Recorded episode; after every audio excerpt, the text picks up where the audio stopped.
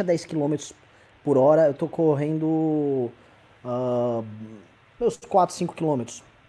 Cara, hum. dá uma energia, cara, tipo, eu tô plau, assim. Pedalei 3 horas hoje dentro de casa, olhando pro nada. é sério. Boa noite, meus queridos amigos do MBL News, o grande, grande, grande, grande, grande, grande brasileiro que está assistindo esse programa. Sabe que esse programa é um oferecimento de Tratores Teixeira. Você quer fazer manutenção no seu trator? E não me importa se é a Grale, Gama Ferro, se Caterpillar de um dia vem para Tratores Teixeira. Só Tratores Teixeira você conta com a melhor manutenção do mercado e também o cafezinho feito pela senhora Teixeira. Lembrando que são anos de tradição no bairro das Pedras Brancas, em Guaíba, Rio Grande do Sul. Tratores Teixeira não é apenas manutenção, mas implementos agrícolas. E lembre sempre do nosso slogan: Tratores Teixeira, seu trator nosso problema. E também oferecimento de Chagas Bola. Tá com problema com tráfico? Tá com gatunete atrasado? Não estão deixando a van passar na sua casa? Deixa com o Chagas Bola, que Chagas Bola diz, lembrando apenas que aceitamos pagamento em dinheiro vivo, porque mortos só nossos adversários. Chagas Bola, pintou problema? Deixa que eu mato no peito. É isso aí, boa noite para todo mundo. Estou aqui com Marcelo Raveno, o raciocínio mais veloz e furioso do MBL e estamos aqui muito alegres, alegres por estarmos juntos, obviamente, quanto amigos, mas um tanto quanto preocupados com essa patifaria da política nacional que, se aparentemente dá um pouco de folga, um pouco de tempo para Flávio Bolsonaro preparar a sua defesa do indefensável, por outro lado, desnuda mais mentira, mais hipocrisia do senhor Jair traidor Bolsonaro, né? Jair que tem Messias o nome, ele poderia ser muito bem Jair Judas Bolsonaro. O homem que traiu seu eleitor, o homem que faz titias e vovós no zap zap de palhaço, enganando elas com aquele discurso de vou enfrentar a criminalidade. Tá aí o enfrentamento, tá? Não pode ver um foro privilegiado, não pode ver um advogado lobista. Não pode ver uma mamata ali, um, um esqueminha para fazer um acordo para fazer proteger o filho que já sai correndo fazer. Jair Bolsonaro, o homem que na campanha que dizia que a mamata acabou, e eu tô falando isso bem claro para vocês que estão assistindo. O homem da mamata acabou! Já era, acabou, não tem mamata mais. Agora é só patriota e cristão. Esse homem, este homem agora está comemorando aflito que o TJ, por 2 a 1 um, entregou uma sobrevida. Tira a investigação da primeira instância e manda para a segunda instância no Rio de Janeiro, no foro especial, no foro pri, ó, privilegiado ali o caso do Queiroz para seu filhinho Flávio Bolsonaro, tá? Para que ele possa se defender ali e obviamente como um, um tribunal de justiça conta com desembargadores, e desembargadores possuem também indicação política. E como desembargadores do Rio de Janeiro não são exatamente é, é eu não quero ser processado porque eu quero falar. Não são exatamente assim é, é, os meus desembargadores preferidos, né? Que eu posso falar de uma maneira bacana podemos imaginar que o senhor Bolsonaro está manobrando e manobrando e manobrando, eventualmente manobrando uma indicação, por exemplo, para o STJ, que é o que todo desembargador sonha sempre subir, né? Tudo brasileiro quer ver, eu quero subir na cara, quero subir, quero subir. E eles podem estar vendo ali a chance deles acenderem, coisa que não vai acontecer, eu já vou falando aqui para as pessoas são sempre muito assustadas. Ah, então o que aconteceu? O Flávio vai salvar. Não, não vai salvar. O caso é muito midiático, o caso é muito potente, tá? Para que isso aconteça. Mas eu vou abrir esse programa com isso tá? Eu vou pedir pro senhor Matheus Sampaio pegar lá no Instagram do MBL o vídeo. Tá eu agora, foi postado, do Bolsonaro falando sobre o foro privilegiado. Por favor, pegue lá, tá? E aí eu vou passar a bola primeiro pro senhor Guto Zacarias. Por que, que eu vou passar primeiro o Guto e não pro Ravena? Porque vidas negras importam, tá? E você terá o seu, seu, seu lugar de fala na frente desse privilegiado que se encontra aqui ao meio. Inclusive, coloque o Guto no meio. Tire o Guto do canto. Tá? Ah, tem até a questão que o Ravena é nordestino, então, tipo, tá aqui eu, aí depois do Ravena, que ainda é um homem branco privilegiado. E depois. Guto, você vê, vê, olha só como arranca um lugar de fala do homem negro brasileiro que tá, a sua internet tá cortando, não ouvi nada que você falou. Tá? Arrume sua internet antes para que eu possa lhe dar seu lugar de fala! Por favor, Guto Zacarias. Não tá ouvindo nada, tá tudo absolutamente picotado, meu, meu querido. Peraí, vou sair. Peraí. Vamos lá, Guto Zacarias vai. Fa faça um sai e volta aí, tá? Enquanto eu vou passar, enquanto isso, você vê que a gente tenta, a gente tenta ser inclusivo, mas a internet brasileira não deixa. Marcelo Ravena, tá? Tem gado falando que ufa! Uf, e agora? Tô salvo. O que, que você me diz? É, na verdade, ele perde uma instância aí, né? Quer dizer, o, o, a primeira coisa que o TJ fez na decisão foi manter todas as decisões do juiz Flávio Itabaiana, incluindo aí a prisão do Queiroz. Né? Então, continua preso o Queiroz, continua valendo todas as decisões que estavam ali na primeira instância, e o caldo só engrossa para o Flávio, né? Quer dizer, a coisa só entorna, né? É, é bom lembrar também que uh, as, ah, não como é que as indicações do TJ Rio são do presidente, né? Mas assim, é, cara, ele vai rodar no TJ, não tem como, vai ser preso e vai ser preso muito rápido, muito rápido. Mas embargador, eles só queriam pegar o protagonismo para si, o que é bem natural de qualquer juiz, qualquer magistrado, gosta muito de ego, né? Gosta muito uh, uh, de inflar a própria imagem. Eles queriam pegar um caso a dessa magnitude e trazer para si, para dentro do tribunal. Agora, assim, é, isso de maneira alguma fala que é, foi uma decisão pró-Flávio, que o Flávio tá. É, é, mas, enfim, vai ficar impune, ou está mais longe de ser preso, muito pelo contrário. É, eu acho que essa decisão aproxima, inclusive, a cadeia ao Flávio Bolsonaro, Renan. E agora o Renan caiu e o Guto Zacarias volta sem microfone. Dominamos aqui a, a ala progressista da MBL, a ala progressista. O cara, de quem é esse quadro aí à, à sua esquerda, Guto Zacarias, com essa cara de, de Jim Crow? Esse? É. Voltei, voltei, desculpa. Esse é Caetano Veloso, Rabiá. Pelo amor de Deus, aí você me Caetano quebra. Veloso? Tá, gente, gente, aqui é o começo de programa, a gente tem que acelerar, porque tá, a galera quer energia. E Caetano não tem muita energia, ele toca meio assim, ó. Tá, tá, tá, tá. A não é. conhece Caetano Veloso, mas eu, eu, queria saber só se meu áudio está melhorando. Melhor, não, você tá com tá, áudio. Tá uma bosta, tá uma bosta. Tá uma bosta? Então deixa eu ir falando. Ah, Guto, vai arrumando a internet aí. Arruma essa internet, Guto. Não, não ferre meu começo de programa, Guto. Arrume a internet, que eu quero ver, eu quero ver sua opinião aí. Porque é o seguinte, as pessoas estavam todas cheias de medo. Então todo mundo assustado. Ah! Tava. Ferrou! Ferrou, estamos acabados. Flávio se safou. Eu, gente do céu, Ravena levantou alguns pontos que são fundamentais aqui. Tá? Ele não ganhou o tempo. Fala, o, o antagonista soltou, o processo anda mais devagar lá, porque é uma câmara especial, tal, blá, blá. De certa maneira, sim, porque você vai precisar. É, é a procuradoria, vai para MP, MP, tá. mas na prática, na prática, é menos uma instância recursal para ele. É menos uma instância recursal para ele poder atuar tá? Então, o, o, que eu, o que eu imagino, tá? Olhando os Bolsonaro, eles acreditam sempre muito na tese de que eles são perseguidos. Ah, esse juiz aí, o Itabaiana, ele quer crescer pra cima da gente porque isso é uma perseguição política e tal. Eu não sei se eles saíram da boca do dragão, do dragão e estão indo pra boca do leão. Entendeu? E para mim o que eu sinto muitas vezes é isso, tá? Uma, uma, completa confusão. Lembrando, tá? Que boa parte da estratégia, juri, estratégia jurídica, e eu fui saber isso depois que eu conversei com o Rap, fui me informar, é, é feita pelo pelo, pelo Vacef. A estratégia jurídica da família construída com ele. Então ali não é exatamente o, assim, o celeiro dos planos mais mirabolantes e brilhantes para poder salvar uma, uma família de corruptos e uma família de criminosos. Marcelo Ravena. É, é isso aí. Bom, primeiro que é, é bom te lembrar que o Eduardo, o Eduardo Bolsonaro tem um tweet aí que está sendo muito uh, retweetado agora. Aliás, ele já tem mais retweets do que comentários e likes, se a, a produção puder achar aí uh, falando que sempre será contra o foro privilegiado, que foro privilegiado é coisa de vagabundo, qualquer coisa nesse sentido, né? E a defesa do Flávio vai lá e impetra esse pedido para que ele tenha foro especial. É bom lembrar também que o Bolsonaro, quando foi na Rádio Jovem Pan, em 2017, ainda em campanha, falou que se o foro privilegiado fosse votado uh, na Câmara dos Deputados, ele seria o único dos 513 deputados a votar é, a favor do fim do, do foro privilegiado, né? Será que ele votaria ainda assim, né? Porque assim, a gente, o que a gente mais vê, acho que foram 11 tentativas já do Flávio uh, de obstruir essas investigações, quer dizer, de parar essas investigações, de frear, e agora a Justiça, uh, o Tribunal de Justiça do Rio de Janeiro concede uma espécie de habeas corpus para tentar é, trazer para si ali o protagonismo da cena. Né? Então, assim, é, número um, eu não vejo de maneira alguma isso como retardo do processo. Claro, você vai ter ali a fase de expedição da primeira instância para a segunda instância, mas todas as decisões que foram tomadas pelo Flávio Itabaiana, de novo, reitero, continuam valendo. Isso inclui a prisão do Queiroz, que deve estar muito disposto a falar. E número dois, o Tribunal de Justiça do Rio de Janeiro não deve estar nem um pouco afim uh, de liberar o Flávio Bolsonaro dos uh, malfeitos uh, e de coisas nesse sentido, né? Então, assim, é, eu não duvido nem um pouco que uma prisão do Flávio esteja muito próxima, né? Uh, se não for uma prisão flagrante, se não for preventiva, se não for nada nesse sentido, é uma prisão que vai ter que passar pelo Senado, e acho que passaria pelo Senado, né? E aí seria um grande golpe uh, na, no Executivo, na presidência da República, porque assim, ou os senadores vão ficar do lado de um bandido, confesso, e já não ficaram, é bom lembrar, é, é, quando aquele senador de Goiás foi preso, e o Senado não, não relaxou a prisão, como que chamava aquele senador?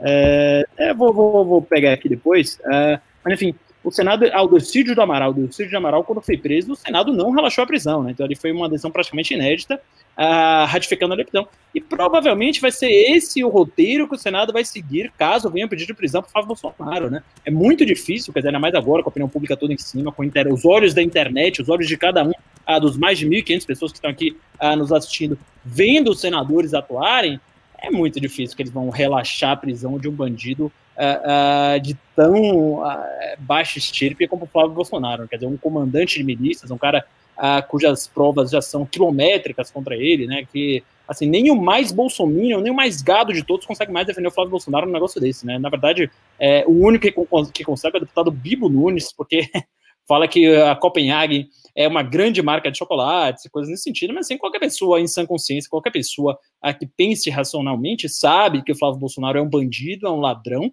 e qualquer um que conheça o trâmite processual, de, o, o Código de Processo Penal e coisas nesse sentido, sabe que o Flávio Bolsonaro vai ser preso em breve, né? Porque há uma vontade política, há uma vontade jurídica, há malfeitos para isso, há todos os elementos é muito difícil o Flávio Bolsonaro escapar da prisão. E ainda se o TJ tentar absolvê-lo, o Ministério Público vai recorrer para o STJ ou para o STF e por aí vai. Então, assim, a casa do Flávio está caindo, Renan Santos. E é uma queda que também é política, para quem está entendendo. Tão logo, por exemplo, o, o MP peticione a denúncia, apresente a denúncia contra o, o Flávio Bolsonaro, o que, que vai estar na denúncia?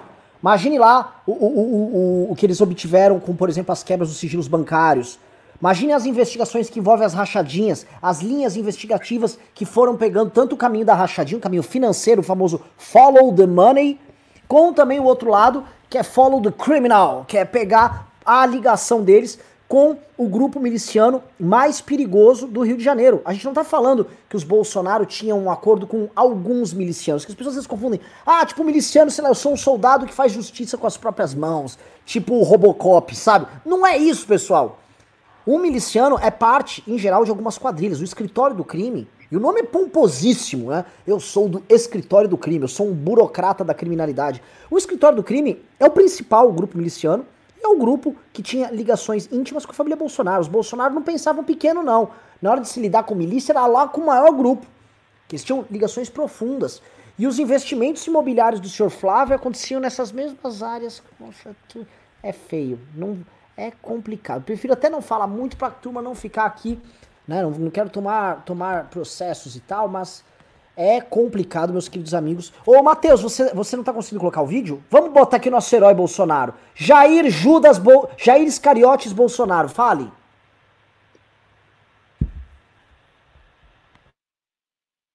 Opa, hoje a produção, assim, não, não a produção, na verdade, os problemas técnicos estão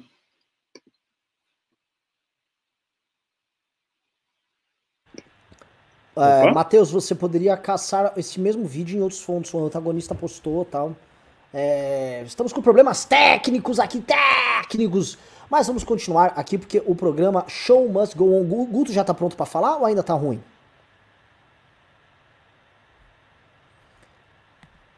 Hã? Guto Zacarias? Opa, temos notícias aqui de um desembargador que deu voto favorável ao Flávio. Bota no ar aqui, ô, ô Matheus.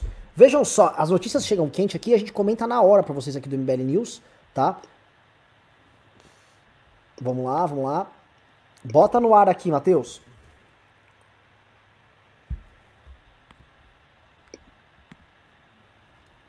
Aproxima, por favor. Vamos lá. O desembargador que deu voto favorável ao Flávio chama governadores e prefeitos de loucos e acusa crime. Em live recente, Paulo Sérgio Rangel, desembargador que deu o voto de favorável, o voto mais favorável a Flávio Bolsonaro no TJ, acusou governadores e prefeitos de cometerem crimes ao determinar a prisão de quem anda na rua durante a pandemia de coronavírus, embora não tenha dado exemplos específicos de ocorrências desse tipo. Segundo Rangel, esses caras estão sendo arbitrários, estão sendo abusivos, isso é crime o que eles estão fazendo. Opa, vamos lá, parece que tem vídeo, hein? O desembargador disse que estava em isolamento social em casa, que as aglomerações devem ser evitadas, mas impedir o cidadão de caminhar e andar na rua não pode. Prossegue, abre aspas. Quem está prendendo quem quer que seja porque está andando na rua está cometendo crime de abuso de autoridade. Esses governadores e prefeitos que estão dizendo, ah, eu vou mandar prender, são homens loucos, são loucos, disse Rangel. Eu nunca imaginei de assistir isso à democracia. Eu fico assustado quando vejo um homem para televisão, um governador, um prefeito dizer, ah, porque se sair agora eu vou prender. Eu estou pedindo, mas se sair agora é louco. Essas pessoas têm que ser submetidas a exame de sanidade mental, elas não estão normais. Aí você que concorda com eles vai dizer, é, mas se a doença espalhar. A doença vai espalhar, a doença já se espalhou, declarou o desembargador. O discurso é similar ao da família Bolsonaro sobre o tema. Assista o vídeo. Se o vídeo não for longo, tem quantos minutos?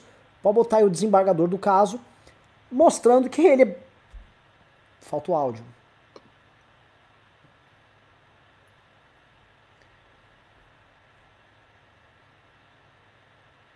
Vamos lá. É, e aí a gente viu, bom, o vídeo aí não, não, passou em áudio, né? Mas pelo menos a gente tem a transcrição aqui, a gente vê que não é um juiz tão alinhado ao bolsonarismo como uh, o antagonista dá a entender, né? Porque assim, é um juiz que ele fala várias vezes a palavra democracia. Essa defesa ferrinha da democracia é algo visto, infelizmente, hoje como algo de esquerda, né? E se não de esquerda, é algo certamente contrário às pautas de Jair Bolsonaro. Então, assim, eu vejo uh, um desembargador que está com tendências contrárias ao, ao Flávio Bolsonaro, ao Jair Bolsonaro, e que deve ser muito duro aí na aplicação da pena.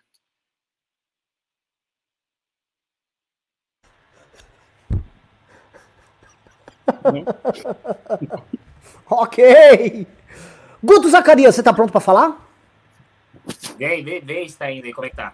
Desliguei, desliguei a internet, vamos ver. Tá vendo como é que tá a internet? Eu acho que melhorou, eu acho que melhorou. É, eu tô torcendo, espero que tenha melhorado, Guto. Mas o seu sorriso é tão agradável que você nos encanta só, mesmo com seu silêncio, tá? Bom, como eu desliguei a internet, eu não sei onde vocês estão na live, velho. Vixe, só a imagem tá travando. Bom, Gutão, eu quero saber o seguinte, tá? O desembargador do Rio de Janeiro, que deu a decisão ali favorável ao Flávio, ele tem posições muito bolsonarianas no tocante ao coronavírus, tá? Será que rolou uma simpatia ali dele pelo presidente? Cara, não sei, não sei, Renan. Eu dei até uma olhadinha na live que você fez com o Fábio Rapp e eu, eu vejo de, de, verdade que tem fatores é, de bom embasamento jurídico nessa questão toda aí, né? Então, por mais que o Flávio Ita, Itatibaiana, como é que é o nome dele? Itabaiana. Itabaiana. Itabaiana, né? Por mais que esse sujeito, esse juiz, seja mais de direita, acho que realmente tem algumas questões aí que podem acabar nos não nos comprometendo, mas no caso favorecendo aí Flávio, Flávio Bolsonaro, principalmente o Flávio Queiroz, sujeito que tem a mulher foragida há uma semana, né? O que é, o que é extremamente bizarro, né? A justiça brasileira deixar uma mulher é, foragida da justiça há uma semana, muito provavelmente em território brasileiro, né? Lembrando que esse, esse desembargador também foi compartilhado por Beatriz Kisses. Beatriz Kisses, que é uma deputada passadora de pano, que é uma mulher que fala absurdos em rede nacional, vem com Beatriz Kisses. Ela gosta do desembargador. Ela deu share. Ou seja, que caso engraçado, né? O cara já era um herói bolsonarista nas redes sociais ali, tal, falando. Só, sabe que ele, tomava, ele tomou cloroquina antes da decisão? Ah, vai que ajuda. Né? Não, Ê, Brasil! Torrou, ontem saiu informação, inclusive, no antagonista, que ela torrou mais de 15 mil reais com publicidade no meio do coronavírus, né? Que tá, tem várias notícias aí envolvendo o dinheiro gasto de deputados bolsonaristas, provavelmente financiando alguns blogs aí, no mínimo esquisitos, né? Uma coisa que o PT fazia antigamente. Agora a Beatriz quis torrando grana no meio ali do coronavírus, que é extremamente bizarro, né? Mas essa galera é só falar de cloroquina, de extrema-direita que já vira patriota, né? País que até Kassab e Roberto Jefferson é patriota. Pois é, eu até comentar isso, sabe? É, é, comer alho é patriota, porque alho você combate o coronavírus. Verdade. E, então. Tomar é, água é tônica também. Então, porra, se você tomar uma, gin, uma garlic gin tônica, nem sei se existe, alguém já deve ter criado, porque sempre tem milhões de versões de gin tônica, acho que o Bolsonaro fica absolutamente ensandecido, né? Fala, meu Deus, como esse cara pode ser tão perfeito? Eu ia falar um negócio, estamos com uma presença ilustre aqui no chat, o perfil Alan dos Panos tá aqui nos assistindo, comentando, é uma honra, adoro o trabalho do Alan dos Panos, Seja bem-vindo aqui ao nosso chat. Uh, é o seguinte, meus queridos amigos aqui, tá? Uma das coisas que nós estamos reparando, tá? É que desde a denúncia do senhor Queiroz, isso a gente vai entrar agora no campo tático barra estratégico. O Bolsonaro diminuiu muito o tom das suas declarações. Nós não vemos Bolsonaro falar merda. E ele falava merda em grandes quantidades, né? O Bolsonaro tentou uma estratégia. isso foi inclusive abordado pelo Justiça de Souza num belo de um vídeo que ele saiu no UOL, tá? É, o, o, o, no vídeo lá, o José de Souza diz o seguinte: o Bolsonaro ele tentou, né, por meio de aparições públicas, declarações, aparições em cadeia nacional. Vocês lembram que ele toda semana em rede nacional fala de cloroquina e tal? E o senhor Jair Bolsonaro, ele depois do Queiroz, ele tremelicou e sumiu, tá? Outro ponto que é importante, as redes dele estão atabalhoadas, estão perdidas, estão igual barata tonta. E este respiro que eles tiveram hoje não é um respiro que foi sequer comemorado por eles, tá? Eles não estão comemorando o respiro, né? Eu que tô com a minha camiseta, vamos questionar tudo aqui. Porque eles sabem que vem mais bucha por aí, e eles sabem que a quantidade de bucha que vem é só pior. Novamente, o inquérito do senhor Alexandre de Moraes, tanto das fake news, que nós temos nossas críticas, quanto o inquérito envolvendo ah, o, os atos antidemocráticos, isso está andando, isso vai expor a vida e o trabalho corrupto e inimigo da democracia dessa turma de, de influenciadores e deputados bolsonaristas.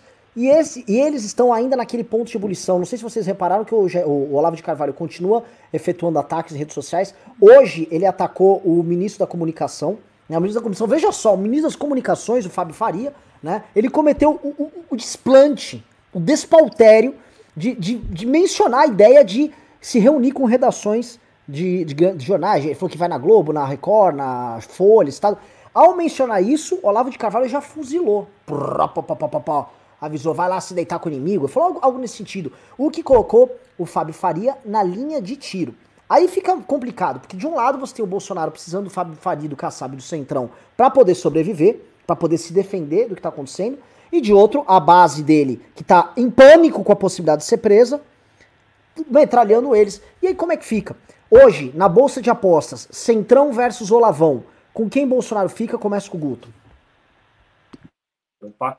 É, é, inclusive no news que a gente fez domingo, eu, o Renan, e o nosso queridíssimo Renato, que é para poder até estar tá nessa bancada, um grande amigo meu do Ravena, do Renan, os queridos Renato Batista, a gente comentou isso, eu comentei nisso, né? Comentei não só isso não, nessa live é, de domingo, como um vídeo que eu fiz essa semana sobre o Weintraub, né? Que eu fiz uma alusão basicamente com escola, né? Digamos que você andava com um grupo de amigos, agora, digamos que uma das pessoas desse grupo de amigos começou a andar com outro grupo de amigos, e aí esse grupo de amigos agora tá com ciúmes desse sujeito, né? O que aconteceu, o que vem acontecendo com o nosso queridíssimo Jair Bolsonaro, né? Ele tem amigos novos, né? Antes ele andava com, no recreio com Alan dos Santos, com Abraham Weintraub, com Felipe G. Martins, etc. Agora ele quer andar com alguns amiguinhos novos, né? Que no caso é o Roberto Jefferson, é o Gilberto Kassab, e é principalmente a dos militares, que ele já andava há muito tempo, mas também ele está tentando se aproximar do STF. Né? Demitiu o Weintraub por várias questões, né? o Weintraub, inclusive, até fugiu, demitiu várias questões, mas uma dessas questões foi tentar se aproximar pelo STF, né? com coisa, é, movimento que o próprio Supremo Tribunal Federal olhou com ressalva e falou: cara, você pode até tentar se aproximar da gente, mas você vai ter que fazer muito mais do que só demitir um ministro que já estava na Berlinda há muito tempo. Não? Então, o que eu posso dizer é que é, é um fato, é um dado já da natureza, que boa parte dessa galera antiga, né, Alano Santos, Felipe G. Martins, Bernardo Kister, etc., já está, inclusive, descontente com o Bolsonaro, porque ele percebeu que é, é, é basicamente como a nossa posição, né, de, de, criticar as instituições, a Câmara dos Deputados, o Supremo Tribunal Federal, falar que estão fazendo muitas notinhas de repúdio, né? Se você olhar pela visão do gado, dos olavistas, etc., o Bolsonaro também está só fazendo nota de repúdio. Ou seja, o Alexandre de Moraes vai lá, faz uma decisão, uma decisão concreta, ou seja, é de, de prender a Sarah Winter, de continuar com o inquérito da, das fake news, o inquérito ali da, da questão da lei de segurança nacional, ou seja, vai lá, faz uma questão é, concreta, o, Bolsonaro vem, faz um tweet, faz uma nota, etc. Ou seja, o Bolsonaro não está, não só está condescendendo é, é, diretamente com essa galera, com ações concretas, como também está é, colocando eles de escanteio. Né? Agora sai, por exemplo, o ministro da Educação, que é o caso do Weintraub, mas o Lavista ele é um cara mais aliado com os militares do que necessariamente com o Olavo de Carvalho, né? tantas outras questões. Né? Ou seja, cada vez mais o Bolsonaro tem tentado se aliar ao centrão e aos militares, ele tentando flertar com a STF, só que a STF claramente não quer andar com o Bolsonaro no recreio e deixando cada vez mais de lado o gado, né? cada vez mais de lado os olavistas em toda essa questão aí.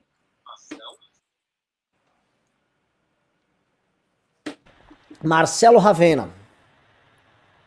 É, eu tenho certeza também que, aliás, Bolsonaro já fez a escolha dele, né? Principalmente quando ele tira a Mola Vista em uma das principais pastas, né? Que é a da educação, que é uma pasta que serve muito para doutrinar e para fazer todo tipo de coisa, que ele falou que ia lutar contra e que não sei o quê, e que ia ter escola cívico-militar, e coloca um perfil extremamente técnico, né? Um cara de, de carreira, uh, que, ao que tudo indica, foi indicado pelo presidente da Câmara dos Deputados, Rodrigo Maia, esse é um dado não confirmado, então não quero passar isso aqui como notícia, e uh, uh, ao recriar também o Ministério das Comunicações, que é uma espécie de Ministério da Propaganda, no fim das contas, e dá para um membro legítimo no Centrão ali, um apadrinhado de Gilberto Kassab do PSD, né? alguém que ficou por anos e anos elogiando a Lula e Dilma Rousseff no seu Twitter, e agora faz parte do primeiro escalão do governo Bolsonaro. Né? Então, assim, o Bolsonaro já escolheu, ele já tomou essa escolha, é, ele já tirou todos os olavistas praticamente de todas as posições de poder e já abraçou de vez aí o centrão, a corrupção, enfim, todas as velhas práticas que ele jurou combater, né? Olha, olha. Só, só fazer um...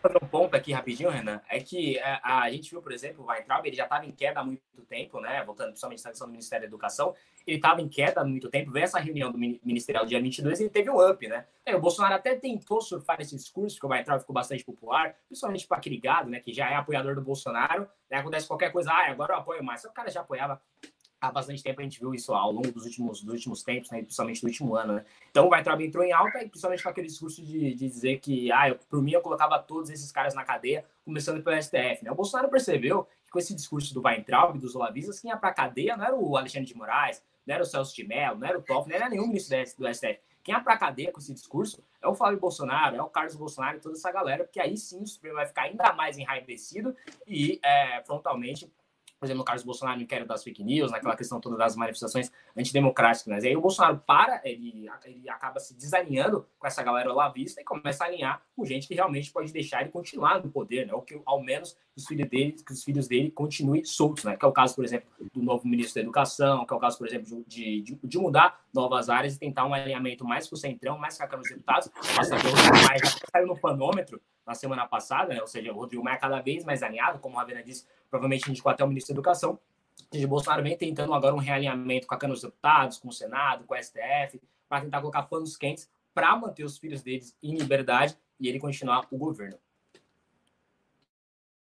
Renan, tem um, tem um dado Pessoal... que está vindo do chat, eu estou buscando ainda para ver, uh, uh, para verificar isso, mas parece que nenhum dos três a, é, desembargadores dessa turma, dessa turma especial do TJ está na espécie comitiva, aí, espécie comissão que vai julgar o Flávio Bolsonaro, né? São 24 nomes e nenhum deles, é, esses três aí, há dois que votaram favoráveis ao foro privilegiado do Flávio e um que votou contrário, né? Então, assim, nada disso preocupa. E, enfim, é mais uma notícia ruim aí para o Flávio Bolsonaro, né? Porque já perde aí dois desembargadores que tenderiam a votar com ele. A pauta agora é impeachment. Prestem atenção, eu vou passar uma notícia aqui. Acabou de sair na live do Bolsonaro e é importante nós entendermos. Joga aqui no ar, meu querido amigo. Matheus. Vamos lá, vamos lá. Bolsonaro confirma extensão do Corona Voucher. Eu vou explicar a malandragem aqui. É, aproxima mais, porque não dá pra ler, Matheus. Dá um zoomzinho aí. Na live de hoje, ao lado de Paulo Guedes, Jair Bolsonaro confirmou que o Corona Voucher deve ser estendido por mais três meses em parcelas de 500, 400 e 300 reais. Aí abre aspas. Vai partir para uma adequação. Será com toda certeza 1.200 reais em três parcelas. Basicamente deve ser dessa maneira. 500, 400 e 300 reais, disse o presidente. Aí vamos para a lambeção de saco. Desce aí. Abre aspas. É uma ideia muito boa, presidente, porque está no, nos 600 reais o auxílio. É à medida que a economia começa a recuperar, começa a andar novamente e as pessoas vão devagar se habituando. É sua ideia, espetacular, acrescentou o ministro da, da Economia, obviamente lambendo as bolas do presidente da República, Paulo Palestra Guedes. O que, que acontece? Você tinha lá o benefício de 600 reais, aí para você fazer o efeito dele ser mais duradouro, você pega esses mesmos 600 reais, que dá para dois meses, R$ 1.200, deve ser o budget que eles tinham ali. E aí o Bolsonaro estende, né, de forma esperta do ponto de vista é, político, por três meses, né, para que você tenha um efeito político na opinião pública por mais três meses. Tá? Depois disso, o Corona Voucher acaba, esperando também, como nós todos esperamos, que a crise, a pandemia possa passar após, vamos dizer assim, esses meses de sabotagem sem parar tocada pelo presidente da República. Mas Uh, o que, que isso tem a ver com impeachment para vocês que estão assistindo? Nitidamente, né, uh, o Bolsonaro está buscando um efeito sobre a população, especialmente nesse público que eles conseguiram alcançar via Corona Voucher, que garante que o Bolsonaro, não, por enquanto, não caia de 15% na, nas suas, na sua aprovação. E ele vai tentar garantir um mêsinho a mais ali, né? Foi uma jogada esperta. Ah, quem ganha 600 ganha 500, quem ganha 500 ganha 400, quem ganha 400 ganha 300 tal. E fazendo isso, ele tem um pouco de sobrevida sabendo, e todo mundo sabe que o xadrez este ano está numa briga entre impeachment, tá? Que colocaria Mourão em seu lugar e que é um processo mais político e que demanda essencialmente muito apoio popular e pressão sobre os parlamentares no ano que nós sabemos tem eleições. E do outro lado, a própria cassação de chapa que também precisa de fundamentação não só jurídica, mas fundamentação no mundo real. O que, que Bolsonaro espera? Que haja uma proteção a ele da parte do, do, do, do, de opinião pública via Corona Voucher e assim ele consiga escapar na miúda, tá? Não é a primeira vez que um líder político faz isso no Brasil, quem acompanha o MBL News sabe, né? É uma das estratégias do bolsopetismo emular essa aliança entre entregar um benefício para as pessoas em, em situação de vulnerabilidade, somado com uma aliança com o Centrão. E uma das coisas que nós falamos aqui, né, que é a famosa troca de pele, que o Andreasa, quando veio no programa, comentava, que é essa aliança, ela é muito interessante porque ela passa também por uma política mais keynesiana. E onde entra? O Bolsonaro já está falando agora em entregar obras nas regiões que o Centrão tem deputados, e esses deputados têm prefeitos, eles têm vereadores. Ou seja, o Bolsonaro começa a assumir cada vez mais o mesmo tipo de política adotado outrora pela turma do Lula. Né? Isso é, é, é, é, uma cópia exata. Então ele vai querer entregar obra, vai querer construir ponte. Ó, oh, tô entregando essa árvore aqui plantada no parquinho das crianças aqui, junto com o deputado Mané da Silva. Clássico, tá? Então ele vai trocando a pele, vai se tornando este Bolsonaro da cooptação e menos o Bolsonaro da revolução. Resta saber se ele será perdoado pelos agentes da revolução. Marcelo Ravena. É, qual foi a pergunta? Desculpa, Renan. Mas Silvia... nem, ouvi, nem ouviu o que eu estava falando. Da Guto Revolução. Zacarias. Cadê? Maravilhoso, mas é, ô Renan, eu, eu, só, só fugindo um pouco, mas já volto na sua pergunta, é que saiu também na, na CNN essa notícia, né, na antagonista na CNN, dois veículos estão fazendo um papel razoável nessa questão, CNN passando alguns panos, mas ainda assim informa, né, que o Paulo Guedes disse né, nessa, nessa mesma entrevista aí, nessa fala dele, que provavelmente os gastos do coronavírus vão chegar em um trilhão de reais. Então, provavelmente vai passar, mas se o auxílio emergencial for estendido para dois meses, vai chegar a um trilhão de reais. Daí logo eu já lembrei de uma entrevista do dia 13 de março do senhor Paulo Guedes, onde ele disse que é, com 5 bilhões a gente aniquila o coronavírus. Né? 5 bilhões, ele falou há três meses atrás, passou três meses, a gente já está falando em um trilhão. Então, Você nunca errou uma conta por 955 bilhões, Guto? Oi? Você nunca errou uma conta por 955 bilhões? Exato, exato. E quantos por cento? Não é normal? Não, é bizarro, né? A gente tem um ministro da Economia, Chicago, etc, etc. Que aí fica uma questão que eu sempre venho pontuando, né? Ou o Paulo Guedes não é um bom ministro da Economia, ou ele não entende de economia, que é de errar de 5 bilhões para 1 trilhão, ou ele tá mentindo, não tem uma outra, não tem uma outra possibilidade. Ele falou com 5 bilhões. Não, e ainda falou aqui na entrevista, ele falou: com 3, 4, 5 bilhões a gente aniquila o coronavírus aí. Ou seja, gente, de 3, 4, 5 para 1 trilhão de reais. Olha só aonde errou, né? É isso, né? Também entrando, voltando na pergunta do Renan agora, por esse disclaimer sobre o nosso querido Paulo Palestrinha. É, o Bolsonaro está trocando de pé, né? Cada vez mais ele tenta mirar no público, não necessariamente no público evangélico, meio que ele já tem, eu não sei até que ponto esse público vai é, é, abandoná-lo, mas principalmente no público mais pobre, né? Focando cada vez mais no auxílio emergencial, numa pauta mais desenvolvimentista, abandonando cada vez não só a classe média, abandonando, por exemplo, o combate à corrupção, que é uma pauta clássica da, da classe média, né? abandonando a classe média e focando cada vez mais nas classes mais baixas. Né? O Bolsonaro trocando de pele, não sei até que ponto isso vai, vai progredir, no sentido que ele vai perder o que, ah, o que ele vai perder de militância, né? Porque a, a classe baixa é grande, né? O Lula e a Haddad, etc., sempre surfaram muito bem nessa área, só que eles não têm a militância no Twitter. Essa galera não sobe bot para defender, não sobe hashtag no Twitter. Então, uh, não sei até que ponto ele abandonando os olavistas, ele vai perder o apoio real que ele tem, né? Eu não sei se, se, necessariamente a galera vai apoiar ele. Só que essa questão é complicada, que o Bolsonaro está trocando de pele, cada vez focando mais no Centrão, no STF, no Rodrigo Maia, aí também nas classes baixas, principalmente com esse, com, postergando esse auxílio emergencial por mais dois meses, né? Então é isso aí. É isso, uh, Guto. É, eu gostei muito aí da sua analogia que o Bolsonaro ele vira um camaleão, né? Porque ele vai perdendo todo o voto de opinião, né? Porque o voto de opinião, via de regra, é um voto racional. E assim, não tem razão nenhuma para alguém apoiar o Bolsonaro, né? E ele vai, ele vai e faz o quê? A mesma coisa que fez o PT, a mesma coisa que fez a Dilma. Estou falando de corrupção? Poderia, mas dessa vez não. Estou falando em fazer populismo fiscal, né? Em destruir as contas públicas completamente para tentar comprar apoio, apoio aí ah, nas classes mais baixas, né? Em relação ao Paulo Palestra, é bom a gente lembrar Uh, para quem está ouvindo, é 5 bilhões, trilhão, tal, é tudo a mesma coisa. É 3, 3, 3 bilhões para 1 trilhão é uma diferença de nada menos que 99,7%. Né? Então, Paulo Palestra, ele calculou mais ou menos que gastaria 0,3%, meio por cento, para ser generoso com ele, do que vamos efetivamente gastar. Né? Então, assim, é, eu fico brincando, eu estava falando num grupo ali que eu tenho, uh, que nem na minha época de mercado financeiro eu via estagiários de terceiro semestre de faculdade errar contas tão grotescas quanto faz o, o Paulo Guedes. Então, assim, ou esse senhor é um absoluto incompetente ou ele é um mitômano. Qualquer das hipóteses tem que se demitir do governo já. É, é, é, o que nós falamos e ainda tem gente. Assim, eu, eu quero entender, Marcelo Ravena, ainda existe no mercado financeiro essa crença?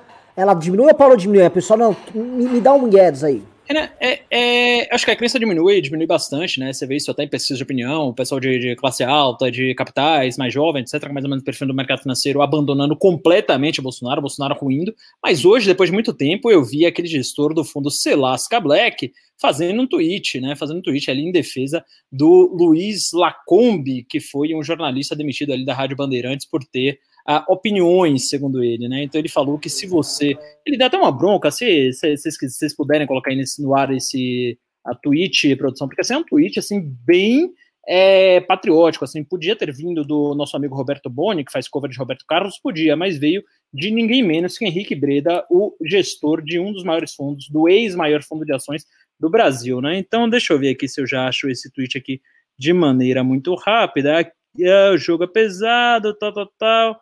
É, não, eu tô vendo bastante RT aqui, deve estar tá perdido aqui no, no meio de tantos tweets, tantas bobagens que ele fala, mas é, ele falou. Aqui, aqui, aqui. Impressionante, não existe nenhum canal de comunicação disponível além das redes sociais para quem é conservador.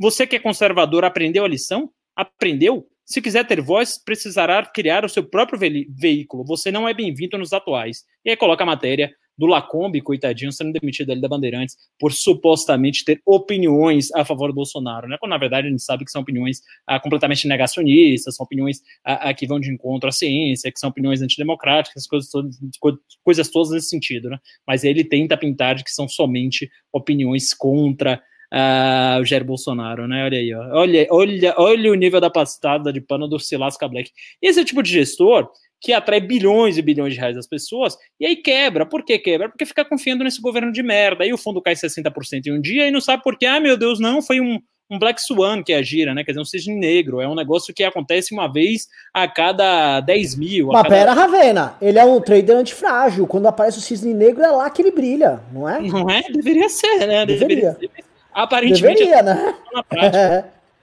Então, é, os poucos do mercado financeiro que ainda estavam com o Bolsonaro estão quebrando a cara, estão falindo, estão quebrando uh, financeiramente, como exemplo aí do Henrique Breda do Selasca Black. Mas a gente pode ficar muito tranquilo que Rodrigo Constantino, tá? Ele também avisou que o Lacombe foi tirado. E eu coloquei no título aqui, bomba. Você sabe por que o, Rodrigo, porque o Lacombe tá sendo tirado da Band? Por quê? De acordo com o importante, o importante e super sério é, comentarista político Rodrigo Constantino, porque a TV Band tem laços com o Partido Comunista Chinês. e aí tirou ele por causa disso, e eu não estou mentindo, ele falou isto mesmo. Então você que está assistindo, atenção, o Lacombe, herói da resistência, conservador cristão e patriota, tava na maior e falou: Ó, eu vou querer que as pessoas saibam de manhã o que é conservadorismo. Vou chamar o Alan dos Santos aqui Vou chamar o Flávio Morgenstern, o homem que foi, né, o machão que foi humilhado pelo Pavinato, foi inclusive é, penetrado intelectualmente pelo Pavinato ali num debate lá na, na, na, lá na Jovem Pan. Olha aqui, ó, Rodrigo Constantino, num momento, que momento de brilho, hein? O jogo é, pô, mas tem que dar um zoom, a gente não consegue ler, Matheus. O jogo é pesado. A Band China não tolera conservadores. Onde está a Fox News no Brasil? Calma que tem mais, calma que tem mais. Ele tem um outro que também fala da. Bom, e hoje o Olavo falaram que querem matar o Bolsonaro com a máscara, né? Não sei se vocês viram isso. Maravilhoso, maravilhoso, maravilhoso, maravilhoso. É o seguinte, pessoal, assim, é, é, quem, você, quem está nos assistindo aqui no MBL News, sabe que vocês, né, e hoje é um programa de baixíssima audiência, tá? Hoje é talvez o programa com mais baixa audiência, e eu acho que, eu vou falar porque tá baixa audiência, o pessoal vê aquela notícia do Flávio e desanima, ah, oh, não vai acontecer nada. Hoje no News da Tarde estava assim, ó, oh, não vai dar em nada. Impressionante como o pessoal murcha, né? O bolso, assim, gente murcha é semente do bolsonarismo. É impressionante, né? Porque os retardados tá tudo assim, tá, assim, bu gente burra tá sempre de pau duro, não tem crise de consciência. Burro não tem crise de consciência. Burro não tem desânimo, burro acha que vence quando perde. Então o burro tá sempre tal. Então, aqui ó, vamos lá. Comento sobre a desmissão de Lacombe na Band por motivos ideológicos. a patota corporativista lutando para manter a hegemonia esquerdista lá. Há uma direita permitida na mídia que não passa pelos. pelos. não passa dos tucanos da esquerda. Está faltando uma Fox News do Brasil. Tem um outro tweet que ele fala da, relação com o Partido Comunista Chinês. Mas tudo bem, assim, já, já, demos, já falamos muito aqui é, dessa, de, de, de Constantino. Só, suas... só, só, só, só, um ponto do, do Band China, né? Que uh, ano passado, não lembro se foi no começo desse ano ou no final do ano passado, as notícias se acumulam tanto nesse governo. Só é aquela notícia, aquela bomba sobre o Fábio, Fábio Van, Van Garten, né? Secretário de Comunicações do governo, né? é, que ele tem vários contratos com várias emissoras e também essas emissoras, a Secom também acaba é, negociando. É. Uma dessas emissoras, uma das maiores beneficiadas desse esquema, a gente pode dizer, é a TV Bandeirantes, né? Então a Band China está ganhando muita grana do governo Bolsonaro, é muito mais grana do que ganhou nos, últimos governos, né? Ou seja, os governos que em tese eram governos de esquerda, agora a gente tem um governo patriótica, patriota, conservador, que está dando muita grana para a Band China, né? Não, e não só isso, como a Band também destina para a FW, né? Que é basicamente uma empresa do Flávio Van Garten, quase o que ele ganha como secretário, como, como quase ministro, né? o secretário ali na Secona. Ou seja, a Band China tem muitos negócios aí com, com o governo Bolsonaro, principalmente com o Flávio Van Garten. Outro ponto, só voltando na questão do cisne negro, é, o Paulo Guedes, nosso querido Paulo Guedes, falou que o coronavírus era um cisne negro, só que aí a, a, aparentemente tem um cara que não concorda com isso, que é o Nicolás Taleb, né? Simplesmente o cara que fundou o termo cisne negro. Então a coisa está cada vez mais preta para o Paulo Guedes, citando o termo que nem o próprio autor desse termo concorda. Que é o autor, palestra, né? é o autor do livro chamado Antifrágil, o, o Nicolas Taleb aí que você falou. Que é o livro preferido, o livro de cabeceira, nosso querido Renan Santos. Pois é, pois é, pois é. Olha, em especial de obviamente toda a Faria Lima, que são traders antifragilíssimos. Eles são verdadeiras geleias de antifragilidade, porque eles não são nem resilientes, né? Assim, eles, são, eles se movem no meio da, da insanidade. E é o seguinte, uh, falando em Paulo Palestra, né, que, que ele gosta de citar autores e, e, e teses que ele não pratica, né? Vamos sempre lembrar que ele adora citar o Karl Popper, a, a Sociedade Aberta e seus inimigos. E ó, oh, quem é o maior inimigo da Sociedade Aberta hoje no Brasil do que o governo que ele faz parte? Ó, oh, Paulo Guedes, pare de citar Karl Popper para defender esse governo de inimigos da liberdade que você faz parte, que você serve como prosélito. O Paulo Guedes, olha, posso falar, meu sangue ferve quando eu falo dessa turma do Paulo Guedes, tá? Os traidores, o movimento liberal brasileiro traiu não só os liberais, mas ele traiu o Brasil. Ele conseguiu trair as teses deles e os próprios brasileiros. Porque olha só, o, movimento liberal brasileiro, em tese, deveria enfrentar o patrimonialismo no Brasil, tá? Eles deviam querer entregar, ah, queremos entregar finalmente o Brasil para uma sociedade onde existe liberalismo político e liberalismo econômico. Mas me parece que tudo que esses caras queriam mesmo era colocar os empresários que bancavam o Instituto Liberal no poder. Aí então logo eles chegam lá, aí as ideias se distorcem, porque no fundo eles são tão patrimonialistas e tão arcaicos quanto tudo aquilo que eles criticavam. Então, ao praticar isso, né, os nossos liberais guedistas, né, ao adotar essa prática, eles se tornam exatamente tudo aquilo que eles financiaram para lutar. Olha só que irônico, que movimento. Eu vejo o Instituto Liberal do Rodrigo Constantino, né, fazendo textos para atacar o MBL, que é o único movimento liberal de massas da história do Brasil, né?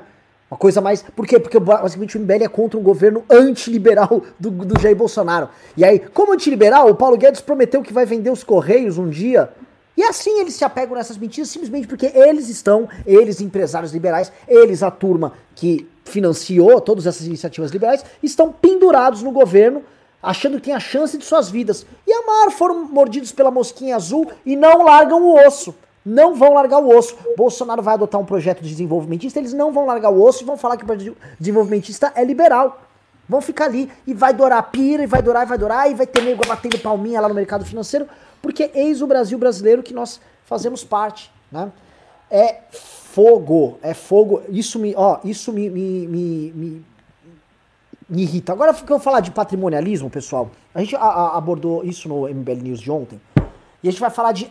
Vamos sair um pouco dessa questão Bolsonaro e a gente vai entrar na questão política também do Brasil, porque é, tem alguns pontos que são importantes esclarecer. Aliás, eu vou pedir aqui. Ô, Matheus, pega com o riso o vídeo dos atos que nós fizemos, por favor, que teve ato do MBL, saiu nas imprensas locais, foi bem legal, saiu na Folha hoje. É, um ato simples, mas um ato simbólico, então me avisa aqui no chat quando você colocar no gatilho. Mas antes de falar disso, eu queria fazer um giro aqui com, com o Ravena e com o Guto, um giro sobre a, a PEC do saneamento, porque muita gente estava animada, estava começando, pô, que legal, Eu vi, não aqui no MBL, só pra ficar claro, mas muita gente por aí. Uhum. Pô, que legal, a esquerda aqui, ela. Você vê que a esquerda pode ter uma linha um pouco diferente, né?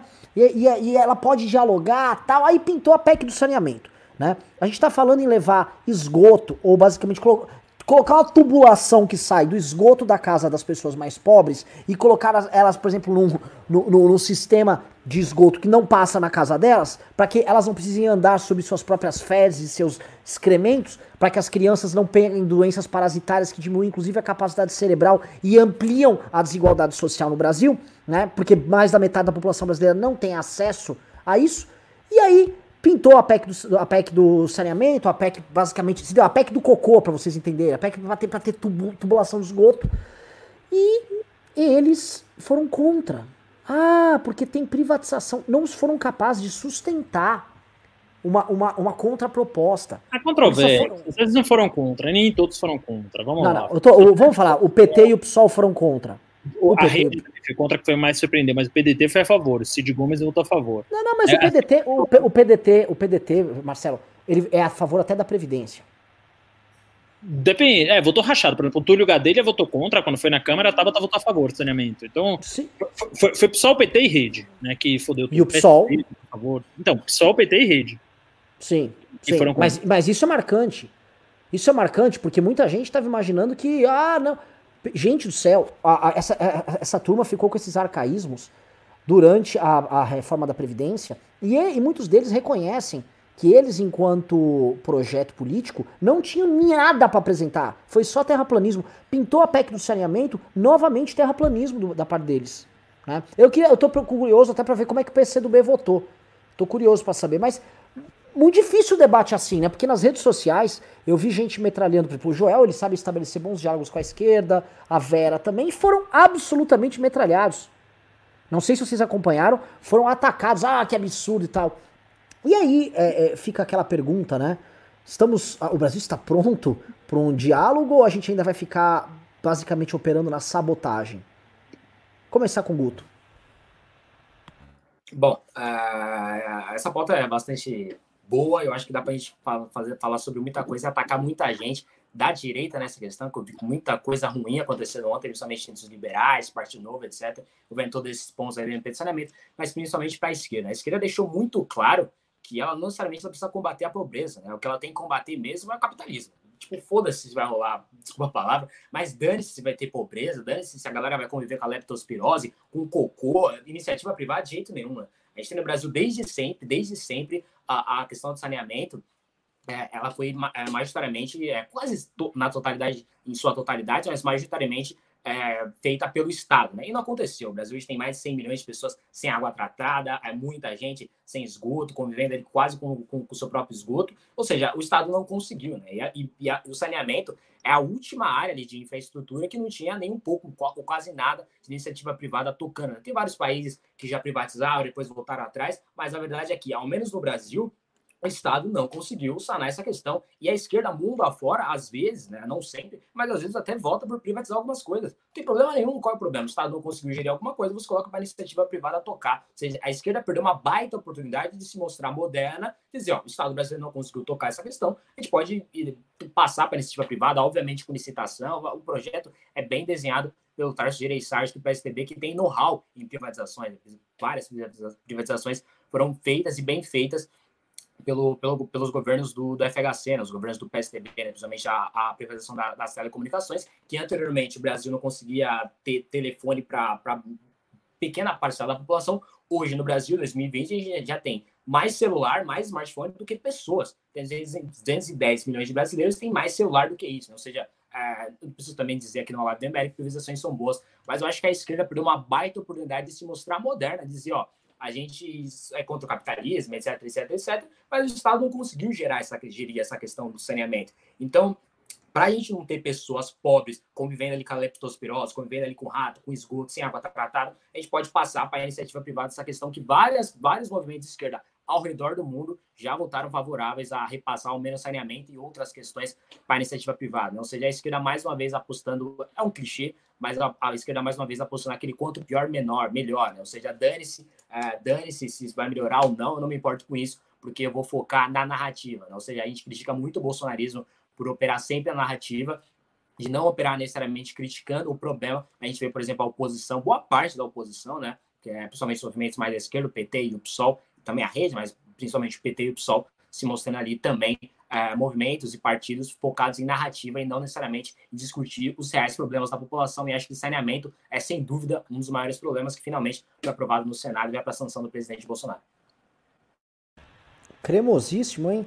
É, quer comentar, Vena? Eu, que eu já quero puxar um gancho, mas não, é, é só falar isso, que assim, é, me surpreendeu até positivamente essa, a, a, pauta do saneamento, porque alguns partidos aí, assumidamente de esquerdas, em, de esquerda em especial o PDT, votou quase uníssono a, a favor do saneamento, né? E assim, quem ficou do outro lado é quem é contra o Brasil, independente da pauta. Assim, se assim, tivesse uma fórmula mágica, o Brasil vai crescer 20% ano que vem, esse povo ia votar contra. Que quem é? O PT, o PSOL, e surpreende aí estar nesse, uh, nesse negócio, um partido que praticamente acabou nas últimas eleições, tem um senador remanescente uh, da última eleição, da outra eleição, né, de 2014, que é a Rede, né? A Rede pretendia um partido de centro, quando a Marina Silva fundou, etc queria fazer um negócio uh, relativamente moderado, e agora está se mostrando de extrema esquerda, quer dizer, está se mostrando um partido que está lutando contra o Brasil a qualquer custo, né? Porque essa PEC do saneamento não era mais questão de ideologia, era uma questão de certo e errado, era uma questão de você deixar as pessoas é, pisando no próprio cocô, ou você dá o mínimo, um mínimo, um mínimo de dignidade para as pessoas, né?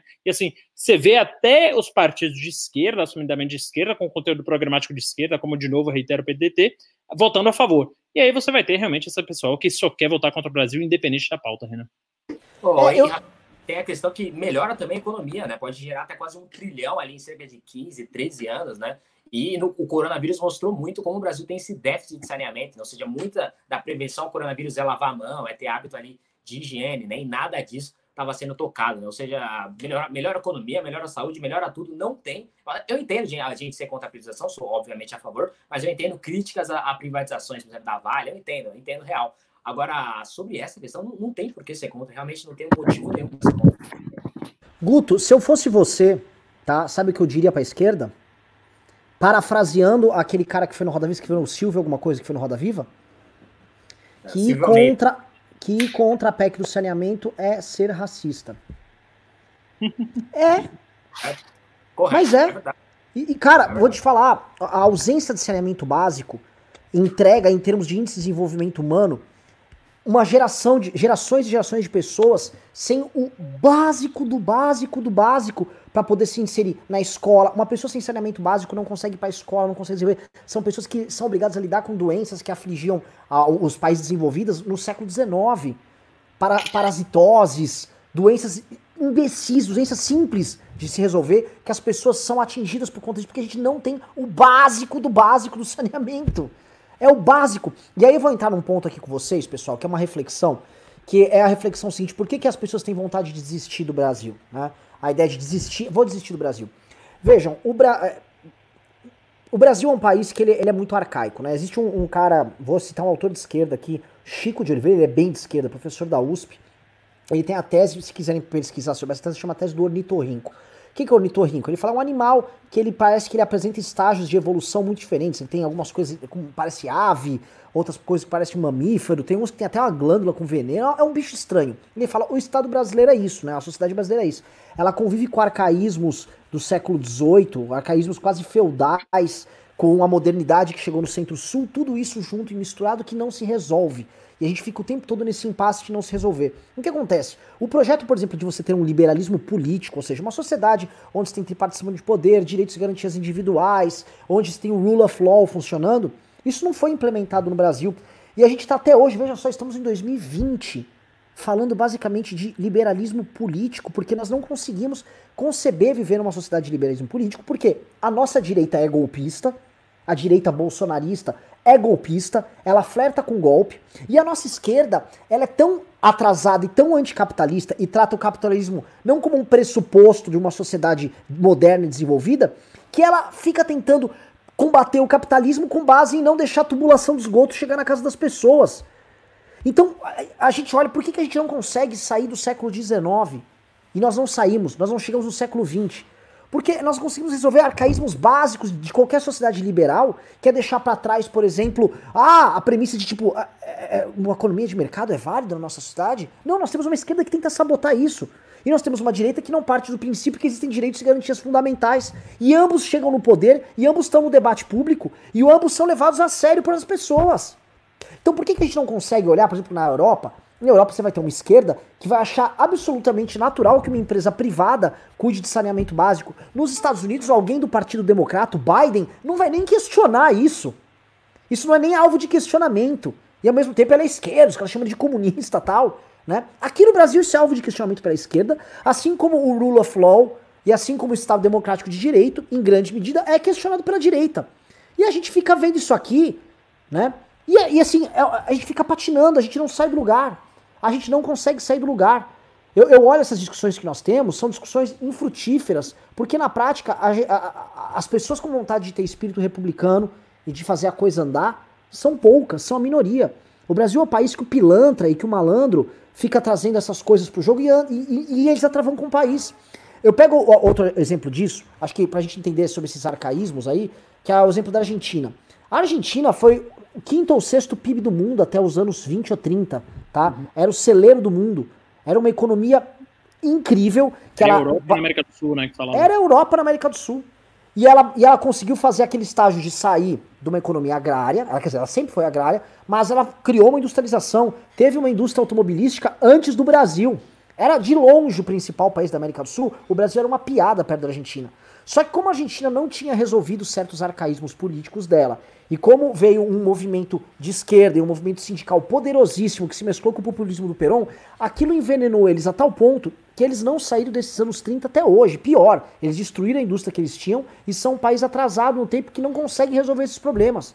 Eu, a gente olha o Brasil e a gente olha a Argentina, é uma tristeza o que aconteceu com esses dois países. Né?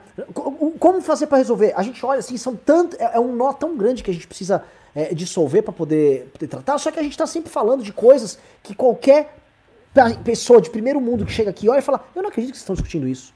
É sério que o debate público de vocês é sobre isso? É, é sério que o presidente de vocês quer dar um golpe de Estado? E que ele está falando que os militares salvaram o poder modelo? É sério que vocês estão discutindo isso? Ou é sério que o, o maior partido de esquerda de vocês não quer que empresas participem de consórcios para atender lugares que não tem esgoto, num país que não tem capacidade de investimento, vocês não têm grana? É sério isso? É, é sério. E se você contar isso pro gringo, o gringo vai falar, mano, o que, que, eu vou fazer? Marcelo Ravena, tô desabafando muito? Tô, eu tô de chorou ou tô errado? Tô certo? Sei lá. Não, você é completamente certo. A gente vive aqui debates é, é, é, que passaram no início do século passado, né? O que a gente vive aqui me lembra, em certo modo, em certo modo, claro, com as devidas proporções e lá a época foi bem pior, ou uma revolução russa, ou até a ascensão do nacionalsocialismo ali na, na, na, Alemanha, né? Porque todo mundo comparava a política à religião, né? E tinha todos esses debates de fechar congresso, de não sei o que lá, de, de coisa assim. Então, assim, quando você fala que a gente está muito atrasado, acho que a gente está pelo menos 100 anos atrasado aí, né? De 1917, a Revolução Russa, e depois a ascensão do nazismo logo depois. É, a gente tem coisas parecidas, a gente tem sim semelhanças, claro. Eu concordo muito com o Ricardo quando fala que esse não é um governo fascista, que esse não é definitivamente um governo nazista. Claro, há uma diferença grotesca, uma diferença gritante, mas em termos de método, é, é, não é que é parecido, mas existem é, semelhanças ali, né? Existem coisas que, inclusive, são inspirações para esse governo, né? E não estou falando só das coisas mais grotescas como Goebbels, mas em coisas até um pouco mais sutis como os slogans, né? Então, assim, a gente realmente vive é, numa discussão tão atrasada em, em, todos os termos, que assim, até a era da industrialização, que na minha opinião já está passando, já praticamente acabou, e a gente discorda bastante nisso, a gente não conseguiu nem chegar. A gente até hoje é, é, é, querendo fomentar a indústria. E eu falo muito, é, tem um, livro que eu leio, que é do Steven Pinker, que ele fala muito sobre a desatomização da economia, né? Que quer dizer o quê? Uh, antes você tinha muitas guerras, porque você podia ir ali no, no, Oriente Médio, você invadia o Oriente Médio e saía cheio de barril de petróleo na mão. E hoje em dia, onde é que está a riqueza do mundo? Está no Vale do Silício. Só que se você invade o Vale do Silício, você não sai de lá com a Apple na mão e com a Amazon na outra, né? Porque a riqueza está toda o quê? Na, nas informações, na mente das pessoas, etc. Então, assim, essa desatomização da economia é, já está acontecendo e a gente ainda não conseguiu nem atomizar a nossa, a gente não conseguiu nem é, é, transformar a nossa riqueza em átomos porque a gente não fez uma indústria decente, a gente não conseguiu, apesar de décadas e décadas, décadas tentando fomentar a indústria. Né? Então, assim, é realmente é, é, lamentável as discussões políticas, políticas que a gente vê no Brasil hoje, Renan.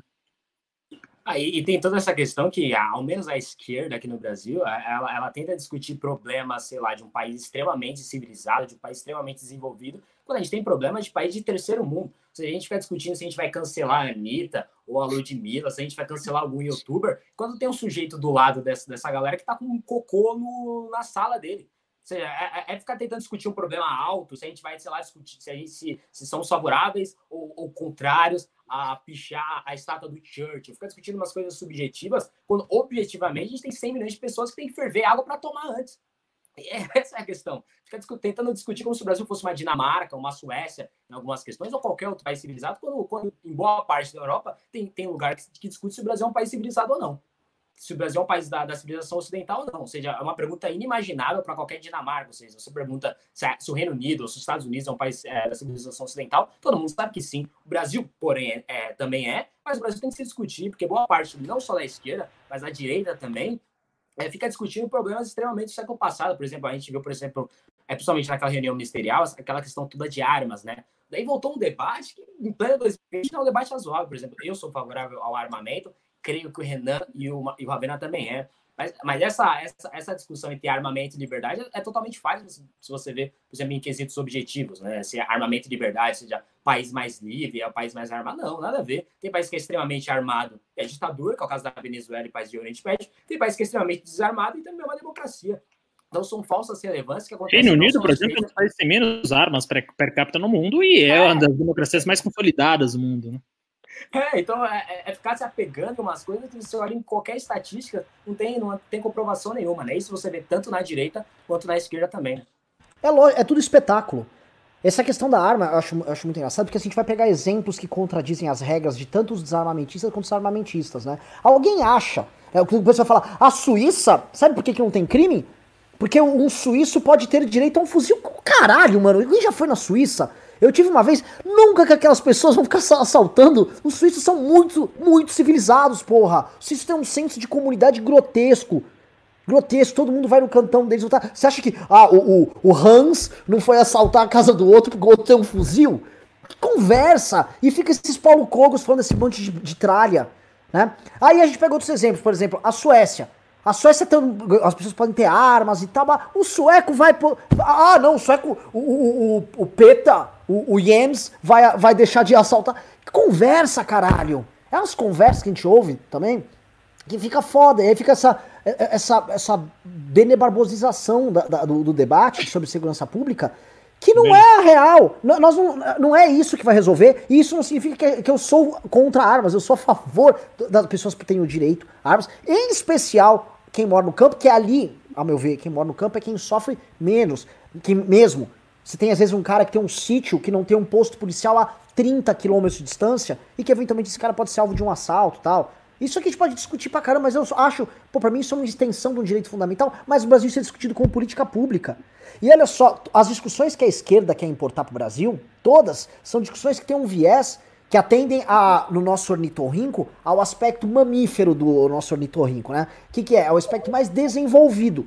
Então, a gente quer falar, não, não, vamos discutir, por exemplo, a questão do feminismo, não sei o quê. Meu irmão, cara, morre 60 mil pessoas por ano no Brasil. O nosso PIB per capita é uma bosta. Nós somos um país eco, que estamos nos piores lugares no ranking de educação. Com todo o respeito, essa, essa não é a pauta e a esquerda não quer, porque não é legal discutir os temas que interessam. Na prática, você não tem um, um, um uma pessoa, um, um líder público, um agente público, um político, nome nacional, capaz de falar o tempo todo discorrer sobre esses problemas reais que afligem as pessoas, que vão desde o do esgoto, do encanamento, da rua, que tem que chegar na, na escolinha que o cara tem que ter com bons índices e tal. Um cara que tenta, vou citar esse cara que não gosto dele é o Ciro. Ele tem o tempo todo naquela base do jogo número toca 37, subtar 45, joga, olha, sai daqui, blá, blá, blá. Ele fica jogando isso para tentar mostrar uma, uma complexidade de raciocínio que na verdade que esconde por trás na verdade uma, uma vontade dirigista enorme, né? Que ele quer uma vontade de controle gigantesca. Mas na, na prática as pessoas não querem fazer, as pessoas querem só falar de blá blá blá. E aí a gente volta para esse problema desse animal estranho que é o Brasil que não resolve. O, o, o Brasil é, é tão estranho, olha só, que as pessoas que, que estão vivendo na, na, na, esfera mais desigual do Brasil, como elas também vivem a sociedade do espetáculo que chega pelo celular na mão delas, o cara anda com o cocô na rua dele, mas ele vai ver o clipe da Anitta, e aí ele vai pro bloquinho, bloquinho não, vai, vai no baile funk e tal, no pancadão, e aí ele pega a corona no pancadão. E vai, e a vida vai seguindo e vai andando. Porque é, é, é o Brasil também. Todo mundo no Brasil tem culpa. Todos nós temos culpa. No Brasil, ninguém é inocente aqui. Todo mundo tem culpa no cartório. Todo mundo vai, vai, vai, todo mundo é parte dessa merda que é ser brasileiro. Todos nós temos, e é um problema compartilhado por todos nós. Porque, de certa forma, a nossa sociedade, assim como tá, a elite permite todos, todos os crimes que envolvem, os crimes de colabinho branco clássicos, os privilégios, é permitido e aceitado, todos nós, vamos falar a verdade, conhecemos amigos no setor público que tem hiperprivilégios e acha aquilo natural, faz parte do convívio, é um primo, é um amigo, né? A elite sempre permitiu isso, assim como os mais pobres nunca de fato atentaram para os problemas reais que afligem ele. Quantas mães, tá? Mães e pais de famílias mais pobres estão cagando para a escola do filho porque acha que o filho tem que ser colocado num depósito, que é a escola. Ah, larga meu filho lá, tá, tá cagando se, qual é o ensino, com a qualidade do ensino que ele tá tendo, e o tempo passa, o filho sai despreparado e você vai perpetuando isso. E a gente tá nessa merda, né? E aí, de aí fica surgindo os Bolsonaros, fica surgindo os Lulas, e o jogo vai seguindo.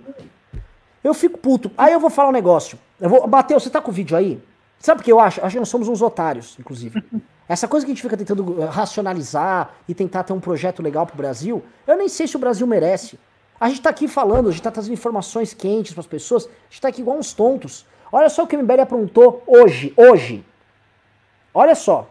Pessoal, hoje aqui em frente ao obelisco do Ibirapuera, o MBL São Paulo está fazendo um ato para relembrar os mais de 50 mil mortos pela pandemia do Covid-19. A gente acabou de pegar uma, uma faixa no principal acesso de Sorocaba em homenagem aos mais de 50 mil mortos. Eu, Ivan, eu sou coordenador do MBL de Belo Horizonte e estou aqui fazendo esse ato simbólico em memória das 50 mil vítimas do coronavírus e de suas famílias que agora sofrem, que agora choram.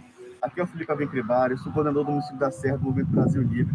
Estou aqui hoje, nesse pequeno gesto, contra o presidente da República, Jair Bolsonaro, e o governo federal. Estamos há dois meses sem ministro da Saúde, são mais de um milhão de casos confirmados de Covid-19 além de 53 mil mortos. Eu sou integrante do MBL Tocantins e nós estamos com essa campanha que é o Luta pelo Brasil. E a gente está fazendo esse ato aqui, na frente do obelisco, justamente para simbolizar as mortes, as famílias que perderam seus entes queridos. Isso aqui não é uma gripezinha. Pessoas estão morrendo por causa disso. Estamos aqui em frente à Assembleia Legislativa do Estado de Roraima para fazer um protesto simbólico contra este governo que deixa Roraima cada dia pior. Oi, eu sou a Rebeca Dambé Paraíba e hoje a gente está aqui em com a Família e João Pessoa estamos fazendo o ato em homenagem aos mortos pelo coronavírus. Estamos aqui hoje em repúdio ao governo federal que não tem as medidas cabíveis contra o Covid. MBL aqui vindo fazer uma ação que chama Luto pelo Brasil. Fernando Martinelli, coordenador do MBL Mongaguá. Hoje passamos de 53 mil vítimas do Covid-19. Infelizmente, é com uma notícia triste, o Brasil já passa de mais de 50 mil mortes e mais de um milhão de casos. Sou Pedro, do MBL daqui de Niterói. Meu nome é Felipe. É, a gente está homenageando a, aos mais de 50 mil mortos pelo Covid no Brasil. Me chamo Aldair Miguel, sou aqui da cidade de Prata, ativista do MBL no Cariri Paraíba. O MBL presta agora a sua singela homenagem às famílias que foram dilaceradas por, por esse vírus tão cruel. Olá, meu nome é Raíza, sou coordenadora do MBL Espírito Santo. Hoje a gente está fazendo um ato contra o governo Bolsonaro e em razão das 50 mil famílias que perderam seus entes queridos. Meu nome é Telfino, eu sou membro do MBL aqui da cidade de Cabedelo. E a gente tem que fazer esse protesto em forma de conscientização para a população. Não são só números, são pessoas. Eram pais, mães, filhos, avós e netos pessoas que eram adoradas e amadas por suas famílias e amigos, que agora vão fazer parte de uma estatística. Estamos aqui no Morro do Careca, em Ponta Negra, fazendo um ato simbólico em protesto a um milhão de infectados pelo coronavírus no Brasil, 50 mil mortes, 20 mil casos confirmados aqui no Rio Grande do Norte. E essa semana, ou a próxima, provavelmente a gente bate mil mortes aqui no Rio Grande do Norte. Nós, MBL Osasco, estamos aqui num dos principais acessos do nosso município, para fazer um ato simbólico em luto pelos mais de 50 mil mortes de Covid-19 do nosso país. Assim como em todo o Brasil, o MBL tem feito diversos atos para lembrar que essas pessoas não são somente números, elas são pessoas reais, pessoas que morreram, que deixaram suas famílias para trás e que, infelizmente, tiveram a sua doença minimizada por um presidente da República irresponsável e que não levou um cenário tão grave a sério. É por conta dessa irresponsabilidade e é em respeito a essas famílias que hoje nós estamos fazendo esses atos em todo o país.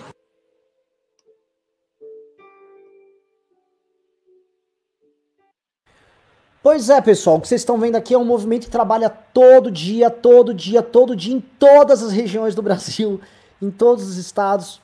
E, obviamente, é, é, é uma luta em glória, porque a gente vê muito assim, é uma baita de uma injustiça. Novamente, o que vocês estão vendo aqui, essa, é, essa merreca, hoje a gente está com 2.400 pessoas, é, o que a gente está vendo aqui é uma luta em glória. Eu vejo vocês praticamente vocês assistindo a gente uma, como uma elite, porque as pessoas que entendem a nossa mensagem são pessoas que são, diferen, são diferenciadas. E falo aqui sem menor senso de, aqui, de elitismo. Né? A, a, o brasileiro nasceu para nasceu essas coisas, assim, de ser enganado e tal. Né? Isso que a gente está fazendo aqui, essa campanha Luto pelo Brasil, são pessoas ao redor do Brasil que voluntariamente, no meio de uma pandemia, no meio de uma crise econômica, estão aí fazendo a parte delas.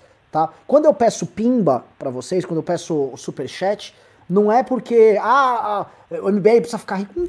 Precisa, é importante. O MBL precisa ter grana mesmo. O criador ia ter uma sede com 50 advogados e uns 500 memeiros. Adoraria. Ficaria, achei lindo. Mas não é o caso. Eu quero, eu quero isso para poder continuar lutando. Então, vocês veem essas ações que eu tô mostrando aqui, prestando conta do que a gente faz? Preciso da ajuda de vocês, porra. Ajuda, manda pimba. Olha, hoje aqui fui fazer a conta, não entrou 200 reais de pimba. Entendeu? Que é o super chat. Cara, é, é duro. Eu te, aí eu tenho que ficar pedindo, pedindo, pedindo. Uma hora cansa. Uma hora cansa. E vou falar, uma hora, cara. Uma hora dá vontade de desistir. E não, tô dando, não tô dando uma de aula do Santos aqui, ou de pastor Valdemiro. Ah, Deus vai te alargar. Deus desiste. Sabe aquela coisa? Não, eu tô falando a real. Uma hora cansa, você começa a respirar, você. Cara, essa porra. Será que essa porra merece assim? Né? Não sei, cara. assim, bate um, bate um desânimo. Mas assim, eu não desanimo. Eu vou, eu vou, eu vou pro pau. Mas bate uma energia. Bate uma energia ruim. Tô chato demais, Guto? Opa, não, de maneira alguma, né? Eu sempre. É, algumas pessoas me perguntaram, principalmente quando eu coloco aquelas, aquelas caixinhas de perguntar no Instagram, fala, pô, o que tá acontecendo com a política brasileira? O que tá acontecendo com o povo? Eu, eu sempre respondo, o que tá acontecendo com a política brasileira é o que acontece no Brasil sempre, né? Não, poucos momentos e por pouco, por um período curto de tempo, a gente teve no Brasil uma população é, preocupada com as instituições democráticas e as instituições democráticas preocupadas com a população. Né? Em qualquer momento do Brasil, a gente vai ter ali a população descolada uh, das, instituições democráticas. Né? Fica uma coisa meio Flamengo, né? Vampeta, né? Eu finjo que paga, ele finge que joga, né? Fica mais ou menos assim a população brasileira. A gente finge que se importa com as instituições, as instituições fingem que se importa com a gente e a gente vai tocando. E aí, no meio desse caminho, rola umas eleições onde a gente vai voltar, por, voltar em algum cara que vai solucionar todos os nossos problemas sem que eu tenha que sair de casa, né? Mostrou o vídeo aí, uh, o vídeo do, do, do, do MBL, né? No Brasil, mostrou uma menina em Paragominas, um município que eu fui pesquisar aqui para saber onde é, é no interior do Pará, ou seja, MBL fazendo uma, uma, um ato ali em Paragominas, no interior do Pará, ou seja, levantando, saindo do sofá para cobrar as instituições, para cobrar principalmente o governo federal sobre uma questão perigosíssima, que é esse caso aí da pandemia. Então, a, a, historicamente, no Brasil, a gente tem é, a população cada vez mais fechada, é pouco preocupada com a população e, e, as instituições aproveitando disso, né, cada mais julgando é, em direitos, em privilégios, etc essa população que pouco se importa. Né? Então, dá uma tristeza, mas a gente tem que notar que a gente simplesmente está vivo em um momento, né? E, e, se a gente tivesse vivo em qualquer outro momento da, da, do Brasil, a gente já está se deparando com quase as mesmas coisas. Ou seja, um déspota, um autocrata no poder e a população pouco se importando para mudar. Você pode colocar em qualquer ano aí da, do Brasil, tirando ali um governo FHC, algum, algum momento outro ali, a gente vai ter um déspota, um autocrata no poder e a população pouco se lixando se o Brasil vai melhorar ou não. Ô, Renan, posso uh, mudar um pouquinho o mood? Aliás, excelente vídeo do MBL, é realmente tocante, marcante, porque o Bolsonaro é, negligenciou essa pandemia como ninguém. A William Bonner também fez um editorial muito bom sobre isso, e podem falar o que for da Globo. Foi um editorial muito preciso, muito necessário, falando que as pessoas que negligenciaram essa doença vão ser é, é, gravadas na história para sempre, né? É, passado esse assunto, eu queria trazer aqui um breaking news que saiu na Band e parece piada, mas não é, tá? Não é, eu chequei aqui direto na fonte, não foi nada que me passaram, me passaram um print no WhatsApp, eu fui chegar aqui, que é Queiroz também ficou, ficou escondido em apartamento de Vassef em, no Guarujá, São Paulo. Né? Então, quer dizer, parece uma piada, mas o Vassaf, advogado lá, Frederico Vassaf, escondeu o Queiroz também no Guarujá. Então, assim, é mais um caso de Guarujá é, Atibaia. E é engraçado porque o Queiroz ele ficou escondido aí nesse apartamento no litoral de São Paulo, uh, mesmo a, a, município onde o Lula tinha um apartamento lá, foi condenado pelo triplex e tal, uh, no final de 2018 e nos primeiros meses de 2019, quando o Ministério Público tentava, tentava uh, ouvi-lo no inquérito das rachadinhas. E aí chama atenção porque, assim, será que alguém acha que não foi o Bolsonaro que ou mandou esconder o Queiroz para não prejudicar a campanha dele, ou enfim, para que o Queiroz não abrisse a boca e não fosse ouvido pelo Ministério Público, ou no mínimo sabia que o advogado do Bolsonaro estava escondendo essa pessoa lá, porque assim, o Vassa, vamos lembrar, desde a posse do Bolsonaro já foi 14 vezes ao Palácio do Planalto. O Vassa falou que ele e Bolsonaro são uma pessoa só, num tom quase de ameaça. O Vassa falou que sempre tinha um trânsito muito livre com o presidente, era o principal advogado do presidente e dos seus dois filhos, é o que me consta, não há processo do Vassa com Eduardo Bolsonaro, mas sempre advogou para Carlos Bolsonaro e para Flávio Bolsonaro. Então, assim, escondeu o Queiroz em duas das suas propriedades, uma em Atibaia, ali desde o final de 2018, portanto, a gente está falando de quase dois anos, e, oh, primeiro no Guarujá, desculpa, e depois transferiu uh, o Queiroz para Atibaia. Alguém em sã consciência acha que o Bolsonaro não sabia disso, pelo menos, não sabia que o seu advogado estava escondendo o Queiroz, que era operador da rachadinha dos seus gabinetes, que tinha o cheque lá da Michelle de 19 mil, que era um amigo da família, que era amigo do, do miliciano Adriano morto. Alguém acha que o Bolsonaro não sabia disso? Pelo... Eh, Renan, você que gosta de puxar essas enquetes, puxa essa no chat, por favor. Será que alguém acha que o Bolsonaro não sabia que o Vassaf, advogado dele, estava escondendo o Queiroz em duas das suas propriedades? Eu, eu, acho que é muita ingenuidade. Eu acho que é muita ingenuidade. É óbvio que o Bolsonaro mandou esconder o Queiroz. Já, já são, desde 2018, quando o Ministério Público estava tentando ouvir ele pelo caso da rachadinha. Quer dizer, é, talvez isso aqui seja de antes da campanha eleitoral. E o Bolsonaro já tinha um esqueleto no armário agora, e, é, que, é, que, era o Queiroz, e agora o Queiroz vai falar, né? Então, assim, é aquela coisa de cadê o Queiroz, cadê o Queiroz? Todo mundo falava, ah, não, o Queiroz não tá foragido, não tem nada aí, ó. Tava escondido no Guarujá e depois foi pra Atibaia, né? Até vídeo aí da Band, tá? Se o Matheus quiser colocar o vídeo no ar, coloca. Porque é impressionante. As coincidências são tantas. Impressionante com Bota... C ou com esse? Acho que em homenagem ao Banco Mundial, vamos impressionante com C. Pode botar aí, Matheus. Matheus. Um imóvel de 200 metros quadrados de frente para uma das praias mais bonitas do litoral sul paulista. Foi no décimo andar desse prédio, no Guarujá, que Fabrício Queiroz ficou durante cerca de cinco meses depois de fazer uma cirurgia para retirar um câncer de cólon. O apartamento pertence à família do advogado Frederico Assef, que até domingo era responsável pela defesa do senador Flávio Bolsonaro. Moradores do condomínio, que não querem se identificar, afirmam que a época da chegada de Queiroz dificultou sua identificação. No começo, ninguém sabia que era, que era o Queiroz, porque o prédio tem muitos poucos moradores. A maioria de pessoal que frequenta o prédio é turistas. E ele chegou no final do ano. Normalmente, no final do ano, tem muito, muito turista dentro do prédio. E o pessoal do prédio foi perceber que era o Queiroz depois do carnaval, mais ou menos. Segundo os vizinhos, Fabrício Queiroz pouco saía do apartamento e, quando isso ocorria, se mantinha discreto, procurando não conversar com ninguém. Na maioria das vezes, descia para pegar comida e pedia por aplicativo. E aí, para fazer as coisas, ele, ele só ficava trancado aí, descia, fazia, é, o pessoal ele pedia refeição. Ele andava de boné, de óculos escuros, foi poucas vezes no apartamento, os moradores confirmam também que Frederico Assef aparecia sempre no condomínio. Quando o Peró estava lá, o Frederico apareceu algumas vezes lá. Todo mundo viu o Frederico, conhecido como Fred, no, no, no no prédio frequentando o edifício. O zelador, que costumava comentar com moradores sobre a rotina discreta de Queiroz, confirmou à nossa equipe a propriedade do apartamento e a presença do advogado, mas desconversou ao falar do ex-assessor. Não é dele, é da mãe dele. É. Até o Fred, se você me perguntar, o Fred fez aqui no ano passado, fez, mas duas vezes, o Fred. A mulher dele é que você frequenta aqui. Agora, o Fabrício Queiroz, no período em que esteve no Guarujá, Queiroz não era foragido, mas era procurado pelas autoridades para ser notificado a prestar depoimento no inquérito que apura um esquema de rachadinhas no gabinete do então deputado estadual Flávio Bolsonaro, no Rio de Janeiro. Vamos cortar aqui, a gente já sabe, vai. É que pode não ter cometido crime, mas cometeu aqui é, tá claro para vocês. Olha, falaram tanto da Band, né? E é muito engraçado que o, falaram que a Band. A Band aí quer ser comprada lá naquela reunião. Na prática, a Band passou o facão no Lacombe e pano, panos livres. E acabou agora de soltar uma matéria. Isso é bombástico, como o Ravena colocou.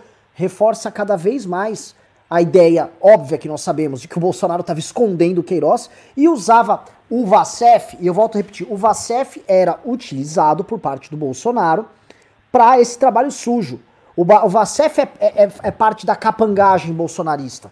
Vamos ser claro, o Vacef opera isso. E o Vacef, André Sadi disse hoje na Globo News, isso tem que ser colocado, o Vacef, ele quer conforto, ele quer vida boa, o da Vacef abre a boca. Se apertarem o Vacef, o Vacef abre a boca. E aí a gente vai saber toda a podraiada das coisas do Bolsonaro. Eu vou falar um negócio aqui. Se jornalista quiser me ligar, pode me ligar, tá? Eu abro, eu falo, falo aqui para todo mundo em bom português, tá? Eu já estive na casa do Vacef e quando eu estive na casa do Vacef, tinham dois funcionários do Bolsonaro na casa dele. Isso entre final de 2017 e começo de 2018, tá? O que, que dois funcionários de gabinete do Bolsonaro faziam lá? Aparentemente eles trabalhavam dentro da casa do Vacef. A relação de ambos era coladinha. O que, que será? Por que, que o Bolsonaro era tão próximo desse cara que era um lobista? Lobi, lobista lá em Brasília. Não é nenhum. Olha, eu vou. Eu vou. Imagina se o Vacef começa a ser incriminado nessa história. Você acha que o Vacef vai puxar cana pela Revolução Conservadora? Alguém acha aqui que o Vacef tem grandes pruridos revolucionários? A verdade Hã? é que, assim, você vê até pelo naipe que o, a, a, do advogado que o Bolsonaro escolhe, eu falei isso aqui uma vez, me arrependi, me arrependi de me arrepender. Porque até o naipe do, do, do, advogado Bolsonaro é um naipe de advogado de bandido, não é advogado de criminoso qualquer. Quer dizer, não é um, um, um Toron que é que nem o advogado Aécio, né? O Aécio é, é bandido, é ladrão, tal, é, é ladrão, tal, não sei o quê. Mas não é bandido igual essa família Bolsonaro, né? Não é, não comanda a milícia, não manda com fuzil, não sobe no morro, não manda matar, não sabe, não, não faz, não ficar cobrando é, é, propina para gás e para sei lá o que mais, não tem é, esse tráfico de influência na polícia e até o Vacef, que é o advogado deles, é um advogado de bandido, né? Criminalistas normais, o, o, Alberto Toron, de novo, volto a falar, o próprio José Eduardo Cardoso, que foi advogado criminalista no caso da Dilma Rousseff, é, são advogados de ladrões. O Bolsonaro escolheu um cara, ele deve ter pegado um cara no meio da milícia ali e falou: Ô Vassef, é, é, é, você vai ser meu advogado. E aí, eu acho que o Vassef não vai me processar, não, né? O cara deve estar cheio de coisa lá para resolver. Não me processa porque eu falei que você tem cara de bandido, não, que isso não é crime também, né? Mas tem a cara de bandido do caralho, né, velho? Você olha pro Vassef, você olha assim, velho. É, se, se, eu sou juiz, na boa, eu já olho assim, cara, esse cara tem muita chance de ser culpado, velho. Se contrata um advogado desse aí, deve ser bandido também. E você vê que o Vassaf, ele não prestava somente é, é, é serviços advocatícios para a família, né? Também escondia e coisa do sentido. E aí depois, uh, dois dias depois de sair essa prisão do Queiroz, começa a se investigar a vida desse, desse advogado e uh, encontra-se que ele vende ali um terreno em, Dayatuba, né? Terra do nosso querido Kim Kataguiri, um terreno que aparentemente não tinha valor comercial nenhum, né? Um terreno em brejo, né, um terreno de realmente mata, roça, que não tinha nada para fazer com aquilo, por 4 milhões de reais. Né? E depois encontra-se que ele recebeu, que a mulher dele recebeu 42 milhões de reais a do governo federal, né, através de um escritório lá de publicidade, se não me engano. Então, assim, você vê que é todo um esquema criminoso montado para beneficiar Bolsonaro, para financiar milícias e para ah, salvar os filhos dele de uma eventual prisão ou de coisa nesse sentido. Né? Então, assim, é, isso tudo que a gente vai falando no programa, isso termina num elo né, que é o derretimento do Bolsonaro no voto de opinião. Porque todo mundo que tem opinião, que usa a razão para avaliar um governo, ou seja, pessoas racionais, já entenderam que não se trata somente de um governo incompetente, porque era um governo incompetente, mas também se trata não só de um governo que não tem nada de conservador, absolutamente nada de conservador, como prometeu, como além também de não combater a corrupção, como também prometeu e levou isso como principal bandeira, é um governo essencialmente corrupto e pior do que corrupto, é um governo essencialmente criminoso e bandido, Renan. Excelente. Só, só antes de passar pro Guto, o pessoal perguntou: Renan, o que você fazia na casa do Vassef? Ah, eu estava fazendo rachadinhas com o Vassef. Mentira, não, pô, você respondida quando você teve aqueles seus processos trabalhistas. Ah, eu contratei ele, e aí ele mandou me esconder na época, aí não tinha o que Não, pessoal, tinha um, um, amigo em comum, um amigo, e esse amigo era amigo dele. Fui lá, estive com ele e foi isso. Não, ah, não, não, não me tratou mal, nada, mas na época eu já falei, porra, quando eu fui rever o, o Racef nas notícias, eu, caramba, ele! tá legal, então, né? Cara simpático, né? Com uma mulher com, com muito talentosa no campo, acho da tecnologia, que tem grandes contratos com o governo federal, que só aumentaram, aliás, esses contratos no governo do Bolsonaro, o que demonstra que é uma família muito unida. Calma, calma, calma. Achei um gado aqui no comentário, cadê? Daniel Ferreira Guimarães. Ele falou: estamos com o Bolsonaro. Ô, ô, ô Daniel, por favor, me fala por quê, cara. Por favor. Eu, eu, eu quero entender. Eu quero entender. Surgiu um gado aqui nos comentários. Eu, eu, eu, queria entender a mentalidade do gado aí. Por favor, Daniel Ferreira Guimarães. Digite aí mais por que você está com o Bolsonaro. É, exato. Por, 2020 já. Porque já Bolsonaro pra, é patriota, cristão, é guerreiro. Nós somos conservador e anticorrupção. E liberal. É e liberal. Não, ó, o, o, o, Bolsonaro é liberal. Por que, que ele é liberal? Olha só que legal, veja só. Bolsonaro é liberal por quê? Porque ele tem um ministro que fala que vai vender trilhões em coisas que ele não vai vender. Então, Bolsonaro é liberal. Obviamente, ele também conta com a chancela do Instituto Liberal, que obviamente tem que apoiar ele na figura de Rodrigo Constantino. Isso também. Vai, vamos lá, onde nós continuamos aí? Bolsonaro é cristão. Por que, que ele é cristão? Porque ele, obviamente, aproximou do governo dele as principais denominações neopentecostais, que juram e fazem memes do Bolsonaro rezando tal, e é ungido, que ele é o nosso, nosso grande líder, é o escolhido de Deus para nos proteger. Três casamentos, acho que o credencia como cristão também, né? Lógico, ele é a favor da família, então ele faz várias famílias. Por isso faz várias, entendeu? É, entendeu? Tipo, quantidade conta também, né? não é só qualidade. É, Terceiro ponto que eu acho que é, é, é, bem, é bem importante nós levantarmos aqui, ele é patriota e por isso ele puxa muito o saco do Trump e faz com que o Brasil tenha negócios e relações completamente é, desfavoráveis com a potência norte-americana. E por conta disso, o, obviamente, o Daniel, a, a, figura ali no chat, ela tá louca, porque ele não fala, porra, as provas estão muito claras ali. Né? Vamos pros pimbas? Não, não, rapidão, o Emanuel Messias, ele fez uma pergunta aqui, vocês que são mais letrados nessas coisas, eu, eu não costumo uh, ler tanto, confesso, mas ele pergunta: Bolsonaro é o Edmund Burke do século XXI?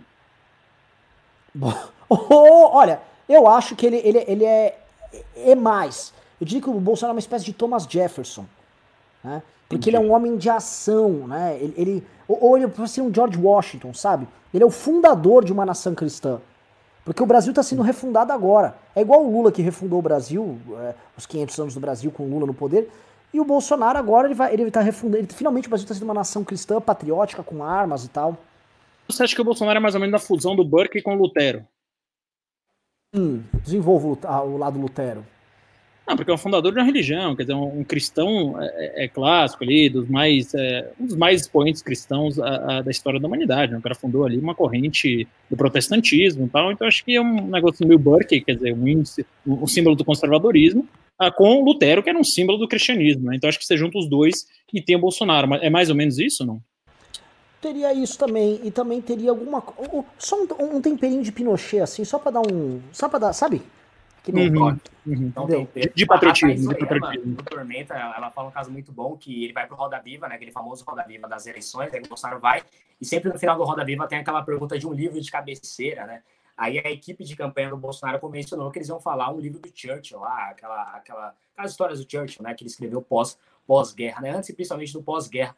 Aí o Bolsonaro daí roda Roda Viva, beleza, estavam conversando que ia falar isso, chega lá e fala o livro do Ustra, né, do Carlos Brilhante Ustra, né, e aí todo mundo fala, pô, Bolsonaro, não tava que você ia falar do Churchill, ia colocar mais panos quentes nessa questão? Fala, ah, não lembrei, falei, você não sabe nem quem é Churchill, sabe, sabe de nada não tá nem aí. Agora, só voltando o ponto do Ravena sobre se o Bolsonaro sabia ou não, sobre essa questão toda aí, é, nem o Bolsonaro sabia, né? Ele disse que o, ele simplesmente mentiu, falou que o Queiroz estava lá em Atibaia para fazer um tratamento, né? Só que, tipo, por óbvio não é verdade, porque o Einstein, que é onde o, o, o Queiroz fazia o tratamento, fica vários quilômetros de Atibaia, obviamente, e o hospital de Atibaia também disse que o Queiroz não fazia tratamento regulares lá, né? A Einstein, inclusive, que o, o, o Queiroz pagou 140 mil reais em dinheiro vivo que ninguém sabe explicar da onde veio, né? Então tá toda uma nojeira toda aí. E o que eu gosto é que a Band tá finalmente ele quase se alinhando à Globo para descer a linha, a lenha no governo Bolsonaro.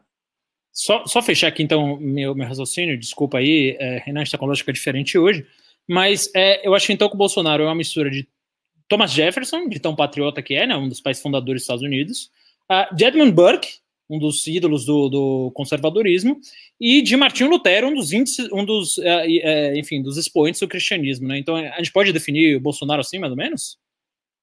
Eu acho que a gente tem um triunvirato de referências para o Bolsonaro que cria uma espécie de santíssima trindade para ele.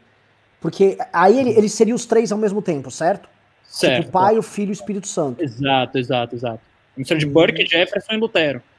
Gosto. Só, só uma info. Ele encarna os três. Ah, Aparentemente o MBL acabou de sair no Jornal Nacional por causa da- dos atos das cruzes aí. Tá todo mundo Uau. aqui falando no chat. Maravilhoso. Maravilhoso.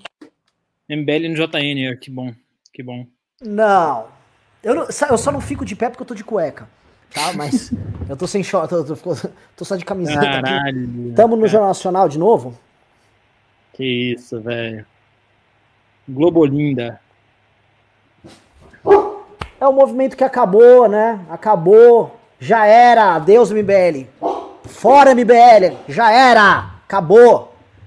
Só não tem um apoio da galera. A galera aqui não quer assistir lá. Essa eu fico assim. A gente se mata. A gente avisou. A gente vai derrubar esse cara. Ato toda semana. Toda semana fustigando ele. Toda semana atacando. Né? A, pra esquerda na imprensa. Somos 70%. Prepara um manifesto. O cara escreveu um texto no, no Word. Publicou. Oh, uma. co- No mundo real, nada. Eu não vejo nada desses 70%. Nunca vi um 70% na minha vida. Ah, ah, ah. Aí outro lá, direitos já. Entendeu? Direitos já. Aí a gente é a Geni. Taca pedra na Geni, ela é boa de cuspir. Tá, taca pedra, mas a Geni tá lá, né? A Geni tá lá, é a prostituta que carrega o Brasil. É, é nós aqui. É nós aqui sofrendo e tal. Tadinho do MBL. Eu E- posso e falar. Não, desculpa. É uma instituição muito judiada. É uma instituição muito castigada. A gente é odiado. De verdade. A gente é a instituição mais. Se o, se o MBL um dia contratasse uma agência de publicidade pra falar sobre a marca MBL, ele fala assim: vocês são uma bosta. vocês são odiados por todo mundo. Entendeu? Nós somos uma desgraça. E aí eu olho assim, tá, fazer o quê, né, velho? Tem, tem o Thiago Dias aqui, Renan, tá no chat. É, MBL acabou, mas 7 de 10 tweets do Vitor Brown é sobre MBL. Eu queria só falar que eu vou parar de fazer essa piada do Vitor Brown, porque me falaram, me alertaram no privado que o Vitor Brown é uma puta cara de gente boa. É, então vou, vou parar de chamar o Constantino lá de Vitor Brown. Mas se a produção tiver aquele vídeo, eu vou pedir, por favor, que passe mais uma vez, que aquele vídeo é muito bom, velho. Por favor, produção, aquele vídeo do Vitor Brown é muito bom. Um, Tá sem- rapaz chamado, um rapaz chamado Rodrigo falou o seguinte: olha, vocês parecem adolescentes jogando um RPG de política. Não dá pra levar muito a sério, mas é divertido. Gozado que nosso RPG, os personagens são de carne e osso, né? E eles se ferram também, né? Tem suas vidas invadidas, devassadas e tal. Mas ah, é do jogo. Agora, eu queria o, o- o pessoal pegar, por favor, o, o vídeo do Jornal Nacional. Alguém consegue ter acesso aí? A gente colocar aqui o, o JN? Deixa eu até perguntar aqui.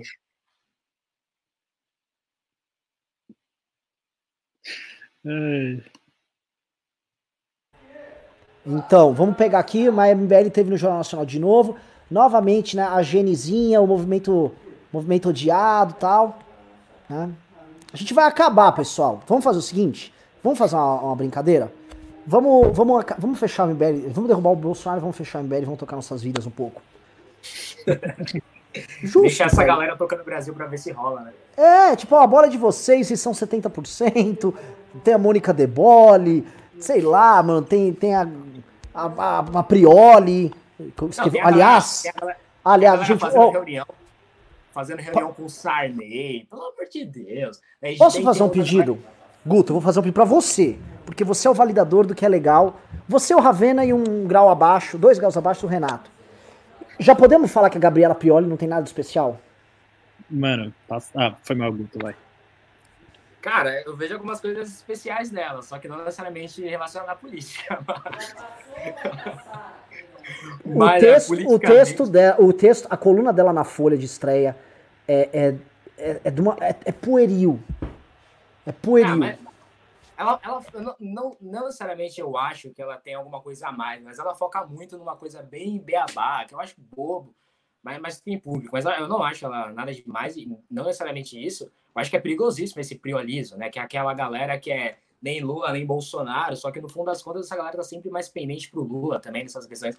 Então é bastante complexo toda essa questão faz live com a Anitta. Então, Gabriela Pior, é, não dá para ser levado a sério. Só que, infelizmente, tem muita gente levando a sério, né? É bizarro, né? Mas eu acho que se a gente deixar essa galera tocar o Brasil, não vai dar certo. que essa galera quer, quer fazer manifestação pela democracia com a Gaviões da Fiel. Tipo, gente, pelo amor de Deus, aí Antifa queimando bandeira, reunião com Sarney, tipo, não vai ser essa galera, não vai ser essa galera que vai derrubar nada, eles não conseguem derrubar absolutamente nada. Então, desde 2010, 2015, tentando derrubar algumas coisas, falando que não vai ter golpe, teve, não vai ter reforma da trabalhista, teve, não vai ter reforma da Previdência, teve, não vai ter pega do teto, teve. Então, se eles ficarem com esse negócio de, ah, vai ter impeachment, também não vai ter. Então, os métodos dele sempre são errados, sempre são errôneos, sempre são totalmente descolados do que a população de fato quer, né? Então, acho que... Você sabe o que a população quer, Guto? Você sabe o que a população quer? Põe no ar, Ma- põe no ar, Matheus. Matheus vai pôr no ar o que o povo quer. É isso, esse é o Brasil, é por isso que a gente tá lutando. Presta atenção.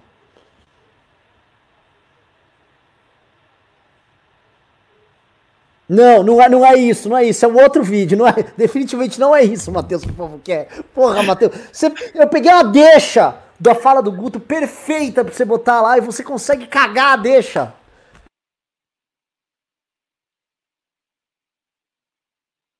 E coronavírus, hein? Coronavírus. Isso é só pra quem assiste a maior live do Instagram.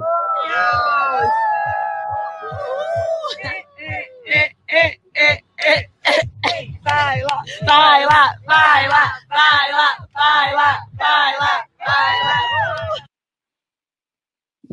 Isso aí, o Brasil quer isso. Coronavírus, saiu uma notícia, né? Todo mundo falando, ah, o baile lá, o pancadão na periferia, não sei o que, é, mas a elite tá aqui, ó. É o barcão pegando corona, quer nem saber. O Brasil é isso aí, gente. O Brasil, Isso é o Djokovic da, das da banana, Renan?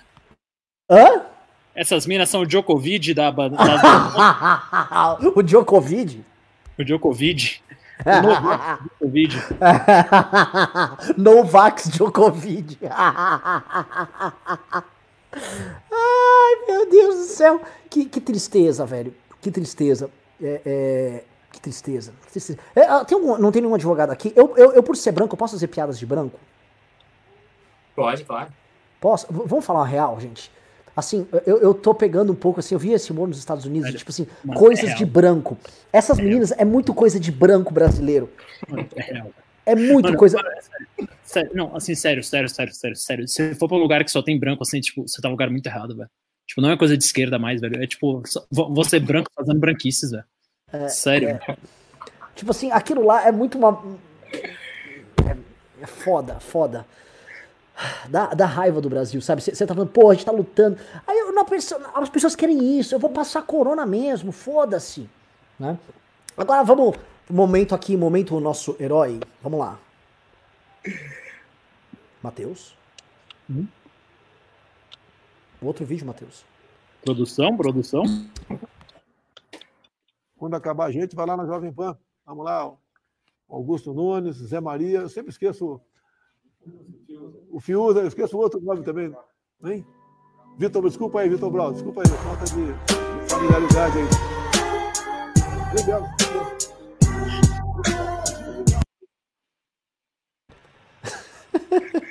Grande Vitor Brown, nosso esquecidíssimo pelo povo, né? Já dizia o Olavo de Carvalho, né? O Rodrigo Cocô instantâneo tá quase bom, tá chegando lá. Mas ainda não rolou o momento dele aí no, pelo, pro gado aí tudo. Ainda não é um, um Alan dos Santos, não é um cara com carimbo ali do panômetro, né? Esse cara ainda não, nosso querido Rodrigo Constantino, que tem fixação pelo MBL, aparentemente, né? Pois é, eu vou, eu vou falar um negócio, eu, eu gostava dele, eu achava ele mó legal. Eu queria ser brother dele ainda. Ele começou a É, eu atacar a gente, é uma loucura. eu tive que Uma arquivar minha neura. foto do Constantino no Instagram. Pelo amor de Deus, eu tenho dois vídeos do Constantino aqui, tive que arquivar minha foto no Instagram. Sei o que aconteceu, né? Eu gostava dele, velho. Ele, Mano, tem um, ele ainda é tem um. loucura, velho. Renan? Voltando aqui, é isso. Nós somos um movimento absolutamente odiado, sem apoio e tal. E a, a gente tá fazendo. Posso falar? É, também, assim, vocês são validadores disso. Tipo, o MBL, com esse, com esse ato das cruzes no JN, a gente tá carregando muito a democracia nas costas. Vocês têm que reconhecer. Pra caralho. Pra Tá caralho. carregando, tá indo bem. Pa- Bom, posso eu ver, acho deixa eu ver. começar- Mano, tem tá, tá. a O, o, o, o diretamente o Notre nosso ministro. Alexandre de Moraes. Eu falo que humildemente, não é uma posição do MBL, é uma posição minha. Eu acho que o MBL realmente deveria começar a elogiar efusivamente o Alexandre de Moraes, que é um aliado aí nessa trincheira, ele que tá caçando gado pela orelha, tá buscando em casa, tá colocando no camburão. O Alexandre de Moraes tá indo muito bem. Dando os atropelos ali na lei, uma coisa ali, uma coisa lá que dá para criticar, mas tá indo bem. Agora, tirando Alexandre de Moraes, o MBL tá indo muito bem, tá sem errar há muito tempo. Tá há muito tempo sem errar, sem dúvida nenhum dos movimentos tá há muito tempo sem errar. Falando a verdade, falando a verdade, nua e crua, criticando Paulo Guedes. A gente tá criticando Paulo Guedes. Sabe o que é criticar o Paulo Guedes no liberalismo brasileiro? Queria um partido novo que é mais ou menos antifascista, mas mais ou menos contra o Bolsonaro. Mas nenhum partido novo está criticando efusivamente o Paulo Guedes. A gente tem um movimento liberal com a coragem de criticar o que vai o que é errado, que no caso é o Paulo Guedes, né, que está roubando, fazendo muita coisa que o PT fazia, como por exemplo roubar projetos assistencialistas dos outros. Né? O Paulo Guedes, por exemplo, eu lembrei quando estava falando de auxílio emergencial, a proposta do Paulo era de 200 reais, 200 reais. Agora é 600, ele vem todo paladino do auxílio emergencial, como se fosse uma pauta dele, quando na verdade a proposta dele era dar duas notas de 100 para todo mundo aí que está passando fome. Maravilhoso, vamos ler os pimbas. Mas vou falar um negócio. É, foi um programa é, muito engraçado hoje. Eu gostei, foi um programa divertido, ao mesmo tempo trágico. Eu fico me lamentando aqui, mas vou ficar trágico. De, é, é uma, é uma, uma, coisa meio argentina, assim. Vamos lá. Leonardo II mandou dois reais, disse: Marcelo e o FMI e a fuga dos 50,9 bi regaça. É, então, foi um pimbinha de dois reais, né, pô? Vamos lá. Ah, tá bom. Dois, é porque não, isso é gostoso de falar, Renan, porque assim os estrangeiros tiraram 60 bilhões de reais do Brasil em um ano. Foi a maior fuga de capital estrangeiro desde a série histórica de 1995. Véio. O estrangeiro nunca confiou tão pouco no Brasil. Mas é só fazer a arminha que passa, é só fazer a arminha que passa, que vai voltar aos 60 bilhões. Vamos pensar que 60 bilhões são 300 bilhões de reais, tá? É, então, assim, é, é, o pior momento da história do Brasil em termos de investimento estrangeiro. Né? Não é à toa que o dólar já perdeu referência em relação ao real, a moeda que mais desvalorizou no mundo. Ninguém confia mais em colocar dinheiro nessa aqui. Ah, tem diferencial de Selic? Tem. Todos os países estão com a Selic com a taxa básica de juros muito baixa. Mesmo assim, ninguém confia aqui, porque a gente tem um lunático obcecado por cloroquina no poder. Quem falou isso fui eu? Não. Foi a Bloomberg, que certamente não é uma mídia comunista. Saiu ontem. Ah, o Brasil passa na, a pior crise de todo mundo ah, no negócio do Covid e tem um populista obcecado por cloroquina no poder. Esse foi o título da matéria, Renan. Maravilhoso. É, valeu, valeu os dois reais mesmo. Pois é, né? e gostado, não tinha tido uma matéria no ano passado, o Paulo Guedes é o melhor ministro da Fazenda do mundo. Mano, se o Paulo Guedes fosse meu estagiário, ele estava demitido quando ele falou que ia privatizar um trilhão. Ou então quando ele falou que ia zerar o déficit no primeiro ano. Mano, sai daqui, velho. O que você tá fazendo, velho? Só faz bosta, não sabe acertar um cálculo. Uma conta boba, você erra por 100 bi. Para. É, porque Karl Popper já dizia a sociedade aberta. Tem, tem, tem as caneladas aí, entendeu? Um trilhão. Pedro Costa mandou 1890 disse: Da Cotelli na educação e Fábio Faria falando em diálogo com Folha e Globo. Quais as consequências da defecção da ala ideológica? É, eu não acho que há uma defecção total da ideológica. Há um processo que está acontecendo e nós temos que olhar no detalhe. Tá? É, se a ala ideológica for extirpada do Ministério da Educação, esperem chuvas e trovadas das mais terríveis. Tá? Acho que é um processo que nós temos e não, não dá pra gente cravar nada se ele é leviano. Cássio Palucci Menini mandou 5 reais disse: O bolso todo mansinho agora com o STF é para proteger o filho Flávio se julgado ou condenado? Aguarde o fim de semana para mais um ato pedindo o fechamento do STF, né? Juliano Lerrer mandou 10 reais disse: Fux, como presidente do STF, ajudaria Moro a não se queimar com a possível suspeição dele no caso Lula? Pessoal, deem um jeito de usarmos o PicPay de forma integrada pros Pimbas, fica mais justo. Abraço. Ó, a gente colocou aqui, ó, se você mandar mbl.org.br barra PicPay, vocês entrarem nesse link, ele já te joga direto e você continua assistindo o programa, tá? Dica. Um, e mandou, houve vários pickpayers aqui, eu tô com os pickpayers. Neto Martins mandou 7,90 e disse: Olha lá o direct, Renan, parabéns pela coerência. Prometo ver depois do programa. Mr. Luizinho, novo membro, Carlos Xoxoxoxô. André Lemes mandou 5 reais disse: Qual a fundamentação jurídica da prisão da Sarah Winter? Disse que o Weintraub poderia ser preso. Por quê? Seria um arrobo autoritário do Supremo Tribunal Federal. Não li a petição ali. Sei que é, faz parte da investigação ali dos atos, uh, atos antidemocracia, só que assim. Tente. É, é, é eu vou partir para o campo político, não vou partir para o campo jurídico. Não estou hoje com o jurista aqui. Mas é, você tente imaginar que nos Estados Unidos, tá? Uma pessoa, uma pessoa, sei lá, do, do Nebraska, junta um grupo de 40 pessoas, 30 pessoas, e aí eles montam os 300, tá? For Democracy, lá na frente do, da Suprema Corte nos Estados Unidos, lá em Washington, e ele fica atirando rojões e fogos de artifício contra a Suprema Corte dos Estados Unidos. Você acha que essas pessoas não seriam presas? Você acha que essas pessoas, essas pessoas sequer iriam instalar um acampamento lá? Tá? É, fundamentação jurídica não entrei porque justamente não sou jurista, é uma pena que hoje não tenho o Pavinato, ou o Rubinho, ou o, ou Rap para falar. Posso mas... me arriscar nessa, nessa fundação, fundamentação jurídica, né? Porque é, é, tem muita coisa aí, né? Muita, muita mentira esse caso e tudo, né? Porque a prisão da Sarah Winter, né, e da galera do 300 do Brasil, e até uma certa investigação da Abraham Entral, que foi um dos motivos da fuga dele, é baseado na Lei de Segurança Nacional, que é uma lei, inclusive, da ditadura militar, ou seja, é uma lei de comunistas, que diz que o único, o único sistema que o Brasil suporta é basicamente a democracia. Então, você não pode fazer arroubos autoritários, né, ficar jogando rojão no STF, montando milícia armada, ameaçando é, dar soco ministro do STF, senão você pode ser preso. Né? E lembre-se, pode até ser um arrobo autoritário, eu também não gosto da lei de segurança nacional, acho ruim, só que não, é, não vem dessa STF, tá? Quem, quem colocou toda essa questão aí foi o nosso queridíssimo PGR Augusto Ares. Né? Então, se tem algum autoritário, vem do governo, principalmente a indicação do governo, que é Augusto Ares. Uh, vamos lá. Uh, André Lemes mandou. Não. Uh, Humberto Esteves mandou 6 reais. Disse: Leia o meu comentário do chat normal, por favor. Para caber todos os caracteres aqui, precisa de 10 reais, mas eu só tenho 6.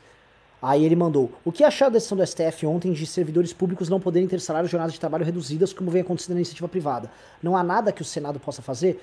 Veja, é, nós tratamos disso ontem, no MBL News de ontem, né, dessa, dessa profunda desigualdade que há na forma como o setor público e o privado carregam isso. Isso seria uma pauta que nós poderíamos estar tratando com maior ênfase, mas graças ao nosso incrível presidente da República, nós não temos nem como começar isso, porque são tantas guerras que o Brasil está metido que aí os privilégios vão passando pelos cantos, né? Enquanto a gente está tratando agora de nego tentando dar golpe de Estado, ou aparelhando a PF para salvar o filho, aí que os privilégios passam, a mamata passa e todo mundo paga a conta. É muita guerra junta. É muita guerra junta. Olha só, enquanto está acontecendo isso, a nossa, a nossa esquerda ilustrada está tentando agora passar um projeto de lei que faz com que o seu WhatsApp passe a ser alvo de todas as suas conversas passam a ser gravadas, mesmo que você as apague, para que alguém possa um dia investigá-las. Acabou a privacidade nas redes sociais. Acabou. Para você montar um perfil qualquer, você precisa ter comprovante de endereço. Tá? Isso está sendo discutido agora no Senado. E eu vi assim, do Felipe Neto ao Sakamoto repúdio a isso, o MBL repudiando isso tal. Mas assim, os caras estão tentando passar no Senado. Há coisas que estão sendo feitas por parte do que eles chamam de establishment, tá? Ao arrepio da lei, ao arrepio da própria Constituição, usando o, Bolsonaro também de, de totem, ó, oh, tem esse monstro aqui problemático, para diminuir as nossas liberdades. E é mais uma luta, saneamento básico, outra luta, prisão em segunda instância, outra luta. É muita luta, e sabe o que fazem com a gente? Você que lute. É tanta coisa, velho. Juliano Lerner mandou 10 reais, disse, Fux como presidente do STF ajudaria Moura a não se queimar com a possível suspeição dele, no caso Lula? Pessoal, deem jeito de usarmos o PicPay de forma integrada para os pimbas ficar mais justo. Abraço. Acho que eu já li isso. O Fux como presidente ajudaria a não se queimar com a possível suspeição dele no caso. Não sei, o Fux é um cara que votava do lado pró-Lava Jato, né? Ele é, ele é menos da turma garantista, né? Então teremos uma presidência diferente agora. Alan mandou 10 reais, disse: Bolso, como deputado, relatou cerca de 73 propostas e teve 21 aprovadas. Kim relatou 31 e 31 foram aprovadas em um ano de mandato. Tô interpretando o site, o site da Câmara, queria uma maneira de acompanhar essas infos sozinho. Na verdade é o seguinte, as pessoas sabem que o Kim relatou 31 porque o relatório já foi apresentado, entendeu? Ainda há os relatórios a serem apresentados. Então o que que acontece? O Bolsonaro em 20 anos, 20, 20 não, 26 anos ou 28 anos? 20, quase 30 20. anos de deputado. O, o, mito, o herói de vocês, né? O herói desses vagabundos que vem aqui ficar falando merda, né? Ele veio, e ele relatou, ele entregou 73 relatórios em 28 anos ou 26 anos. O Kim, em um ano e pouco, ele já relatou mais do que o Bolsonaro em 28 anos. O Bolsonaro relatou ah, a média de um, um, projeto por ano. Vamos, vamos ser claro. É, é, é isso mesmo. E é isso. Mas o Kim é traidor da pátria. O Kim é um, é um vendilhão. O Kim, não confio nesse Kim. Porque as pessoas não querem pessoas como Kim, porque o Kim é inteligente e é honesto. E tudo que o brasileiro não gosta de ver é uma pessoa inteligente que fala a verdade. Porque o brasileiro adora ser enganado. Cazuza, autor de um dos melhores versos da, da música pop no Brasil, sempre falou: mentiras sinceras me interessam. O brasileiro quer mentira sincera. Me chama de corrupto! Acabou a mamata, o brasileiro quer ouvir isso, o brasileiro quer ser enganado. Aí quando vem alguém com um perfil objetivo como o do Kim, o brasileiro fica com raiva. Porque aí o brasileiro olha, eu não sou essa pessoa. A, a realidade exposta nessa pessoa me machuca porque eu sou um fingidor. E o brasileiro é um fingidor por essência. Foda. Marcelo Valente mandou 7,90 disse: Que tal live com Jorge Caldeira? Jennifer? Army, seria interessante. Luciano Rocha Esteves mandou 2 reais disse: Será que o Flávio Bolsonaro vai se livrar dessa? Não. Não. Alberto Seabra mandou 2 reais disse: O real sobrevive a Bolsonaro? E aí? Se o que sobrevive a Bolsonaro? O plano real sobrevive a Bolsonaro, a moeda? Tá difícil. Tem, tem até um, um pimba aqui já emendar agora para já passar aqui e responder mais rápido. O Thiago Rubim Belotti ele pergunta um negócio muito parecido, que é 20 reais, e fala: Marcelo, respeito bastante seus posicionamentos, mas colocar a saída dos estrangeiros no colo do Guedes e Bolso é forçado. A saída de capital já ocorria antes do Covid, é um grande, em grande é, parte devido à queda vertiginosa da Selic. Eu falei isso aqui no, no comentário, Thiago Abelotti, sobre o plano real e também se sobrevive Bolsonaro. É fato que existe aí também uma queda vertiginosa da Selic que diminui a diferença de taxas de juros entre aqui e o exterior. Agora, você não pode também acreditar toda a saída dos estrangeiros a isso, né? Porque isso já estava saindo antes dessa queda vertiginosa da Selic, que no governo Temer já existia, quer dizer, o Temer já baixou muito a Selic, e nem por isso o estrangeiro saiu do Brasil. Então existe também uma crise de confiança atrelada, Thiago. Quem está falando aqui é Marcelo Ravena, que não é um palestrista. É, vamos lá. Uh, o jogo que ele mandou 10 reais disse uma vergonha voltar. Ó, quem pimbou, pimbou. Quem não pimbou, não pimba mais. Tá bom? Encerrado, já, já estamos 9 horas de programa. Foi um programa seguinte que não foi com a audiência merecida desse programa, que é o melhor programa de política do Brasil disparado, mas foi com uma audiência, uma, uma, audiência bacana. Uma audiência de gente legal, tal, mandar os pimbas e também trocando ideia, perguntas boas.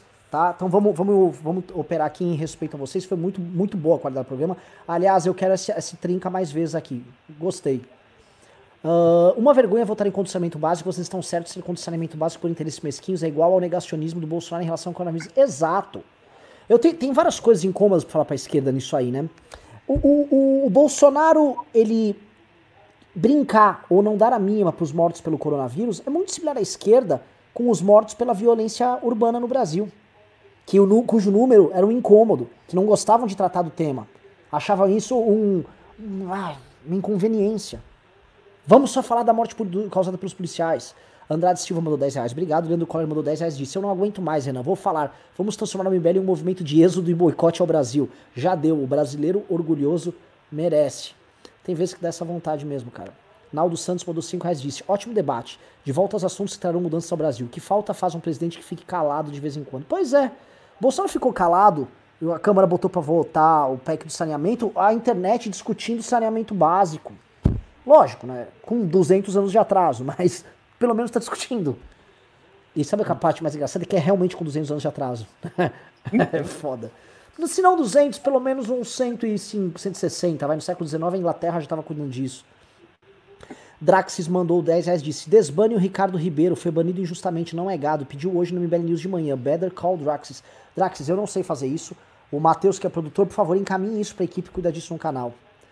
Uh, Luiz Carlos Salles mandou 20 reais, disse: Hoje essa live tem que ser gravada e distribuída. O assunto discutido hoje tem que ser desmostrado, pra, pois traz a força da verdade. Existe muita força nessa mensagem. Foi aquele desabafo lá, né? Esse é daquela hora daquele desabafo.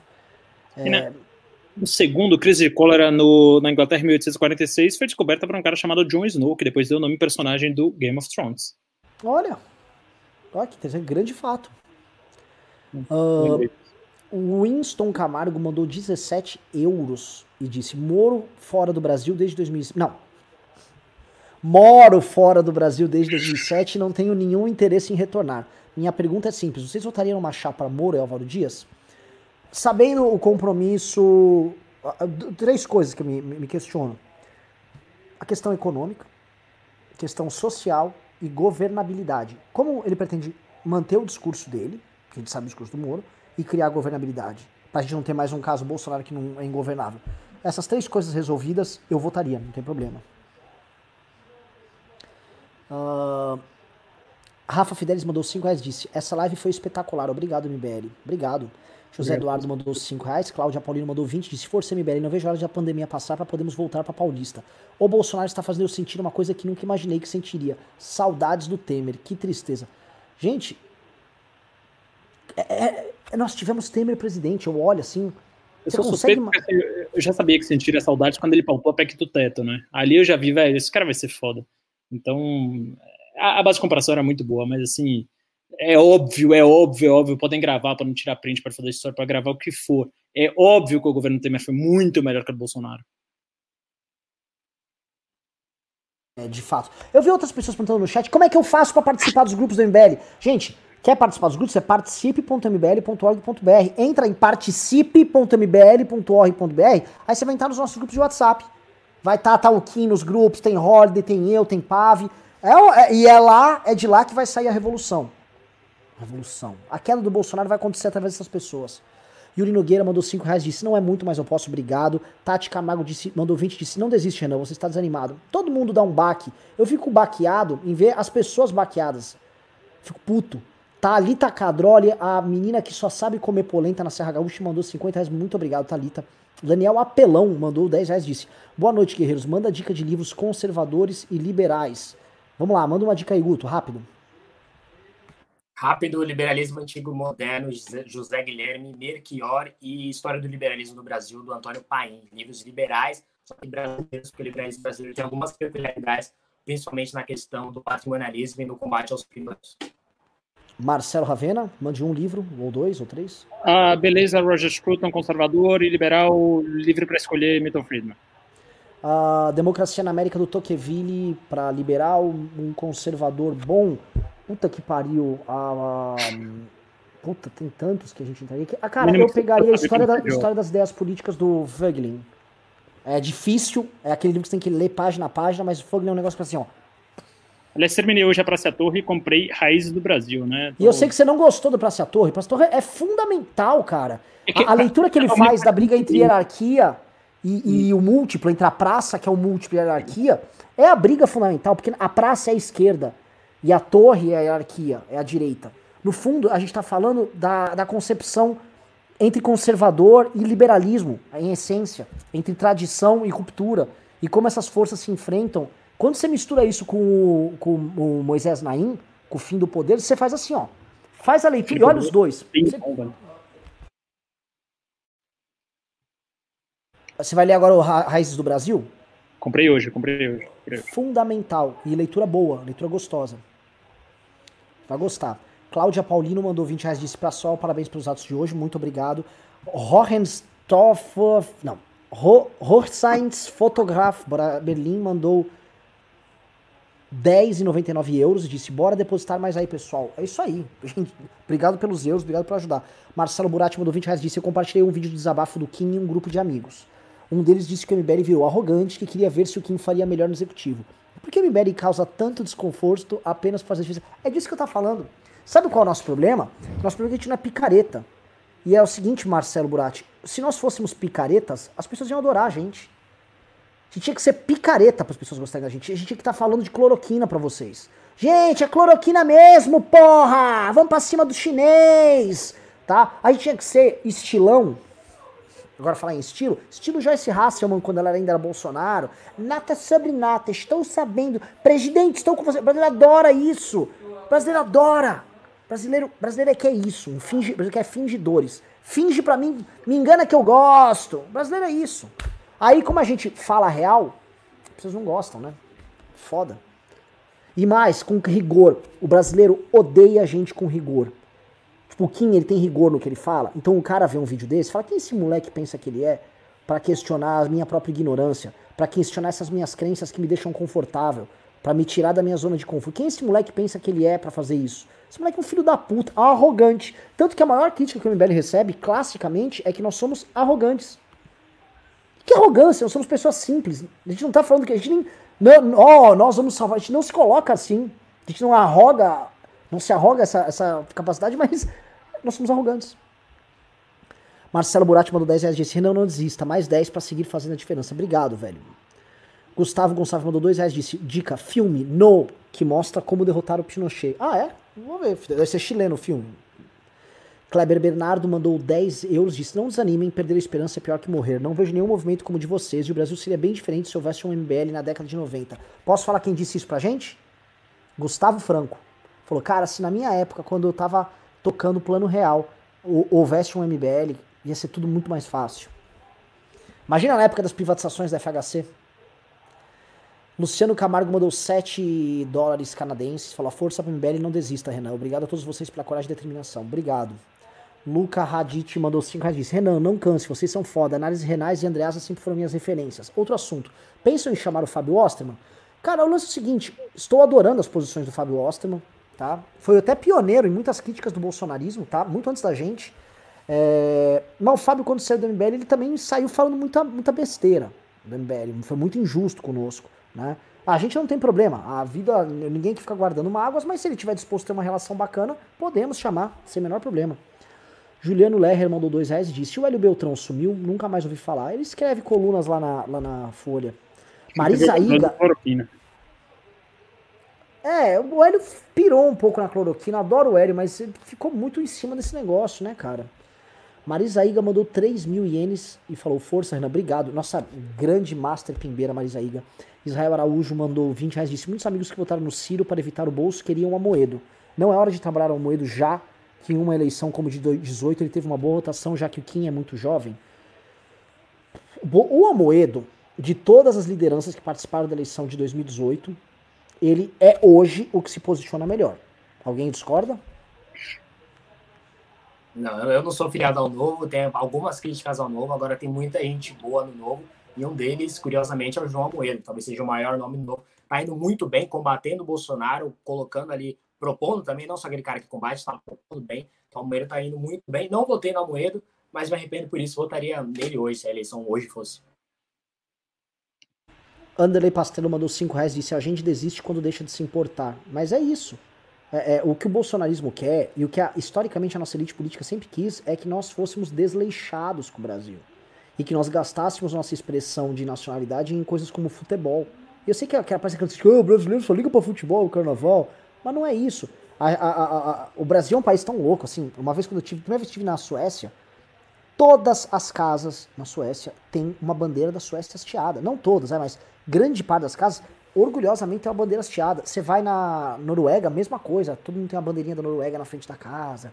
Né? Isso na, na, nas casas, principalmente quando você vai pro campo. Estados Unidos acontece muito isso. O Brasil não tem essa expressão de, pô, eu tenho um orgulho. Aí são as diversas, daria um programa inteiro pra gente falar disso aí. Mas a gente gastava as nossas expressões nessas coisas, em simulacros de nacionalidade, tipo um time de futebol que tinha ousadia, alegria tal. Diogo Rosanelli mandou 5 reais pelo. Que, ah, na verdade, ele mandou 100 reais no PicPay. Eu vou, ainda vou falar dos PicPayers, mas ele, fez, ele foi inteligente. Ele mandou uma parte no PicPay e outra aqui pra gente ler o Pimba. Ele mandou 105 reais e disse: para não desanimar hoje e seguirmos derrubando o governo. É isso, vocês viram no Jornal Nacional. É uma vitória por dia. É uma vitória a cada dia contra essa gente. Fernando Monteiro mandou 5 reais e disse: Não conheci o Guto, gostei da participação dele. Espero vê-lo mais vezes no News. Guto, a bola é tua. Cara, muito obrigado. Eu participei domingo, participei também numa outra semana. Deveria ter participado essa semana, só que não deu para conseguir participar hoje. Então, muito obrigado aí pelo apoio e é isso aí. Aí, ah, aliás, quem quiser me acompanhar no Instagram, tá aqui, ó. Aqui, oh, oh, aqui, arroba tem muita coisa lá. É, a maioria é bobagem, mas tem muita coisa boa lá também. A maioria é bobagem. É, Rafael Silva Daniel uh, mandou 10 reais, disse, não desistam, galera, o MBL me representa, o gado muge alto, mas não são maioria. As próximas eleições têm que ser construídas que, eh, pensando nos 44% de brasileiros que não quiseram votar em 18. Sim, pensando em todo mundo. Pensando em todo mundo. A, a, a, as pessoas têm que entender que a participação delas no jogo tem que, especialmente no primeiro turno, tem que ser feita de uma maneira que não torne a gente dependente de projetos idiotas no segundo turno. A Tírio José mandou 5 reais disse: Por que o posicionamento político da Band mudou a ponto de demitir um porta-voz do governo e já começar a bater no governo? A se ver. Isso significa que eu vou começar a assistir a Band. Daqui a pouco vai ter MBL na Band.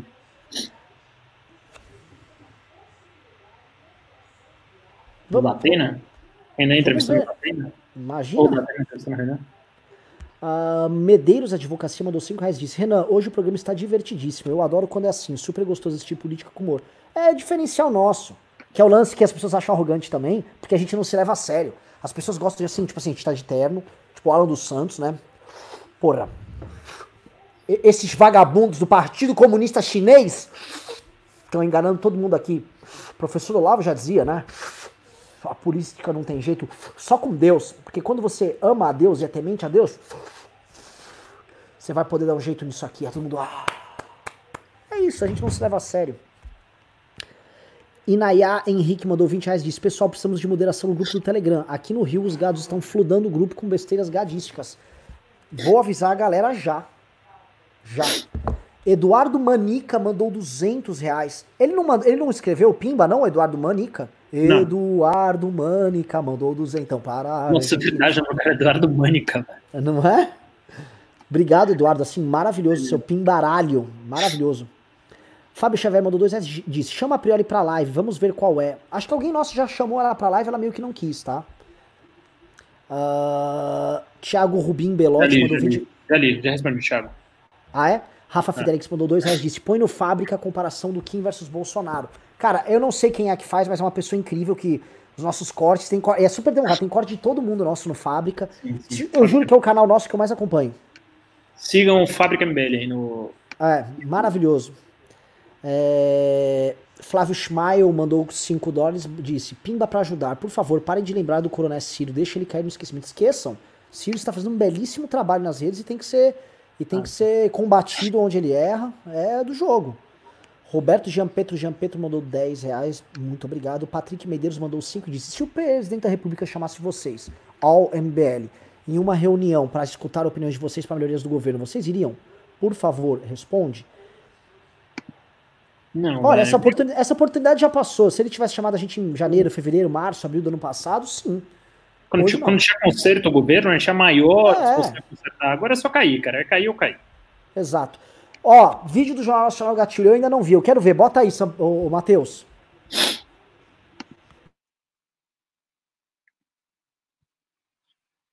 Matheus?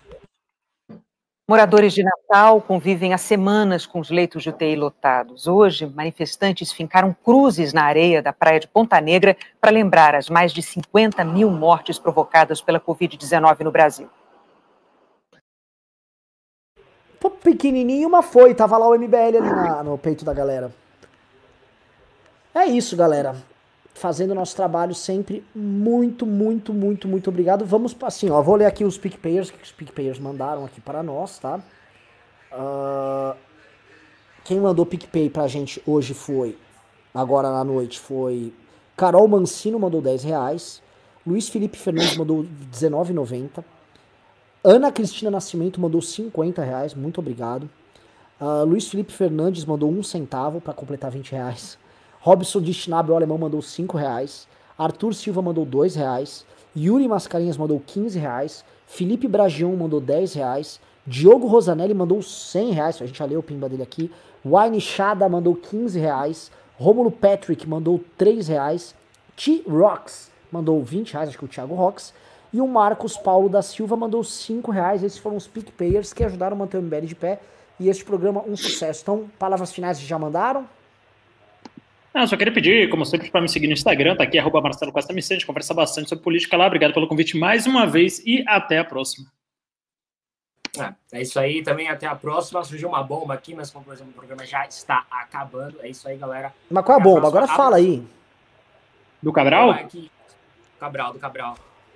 Cabral deve questionar as sentenças de Bretas com base em decisão favorável a Flávio Bolsonaro. Né? Começa a questão do foro privilegiado retroativo, o Cabral vai tentar usar isso daí, né? Vai lembrar que o advogado hoje do Flávio Bolsonaro já foi advogado do nosso queridíssimo e honestíssimo Sérgio Cabral. É isso aí. E a mesma lógica de valeu. Vamos lá, o Sérgio Cabral ele era governador na época que ele cometeu os crimes e foi julgado pela primeira instância pelo juiz Bretas, né? Então, assim, se o foro acompanha o cara, como decidiu o Tribunal de Justiça, deveria ter sido julgado pelo STJ, que era o, o foro legítimo ali do, do governador. Então, Bolsonaro aí fazendo mais pró-corrupção do que qualquer outro governo na história do país. Maravilhoso. Maravilhoso, pessoal. Beijos abraços. Durmam com essa. Durmam com esse barulho da impunidade aí. Valeu. Fui. Falou.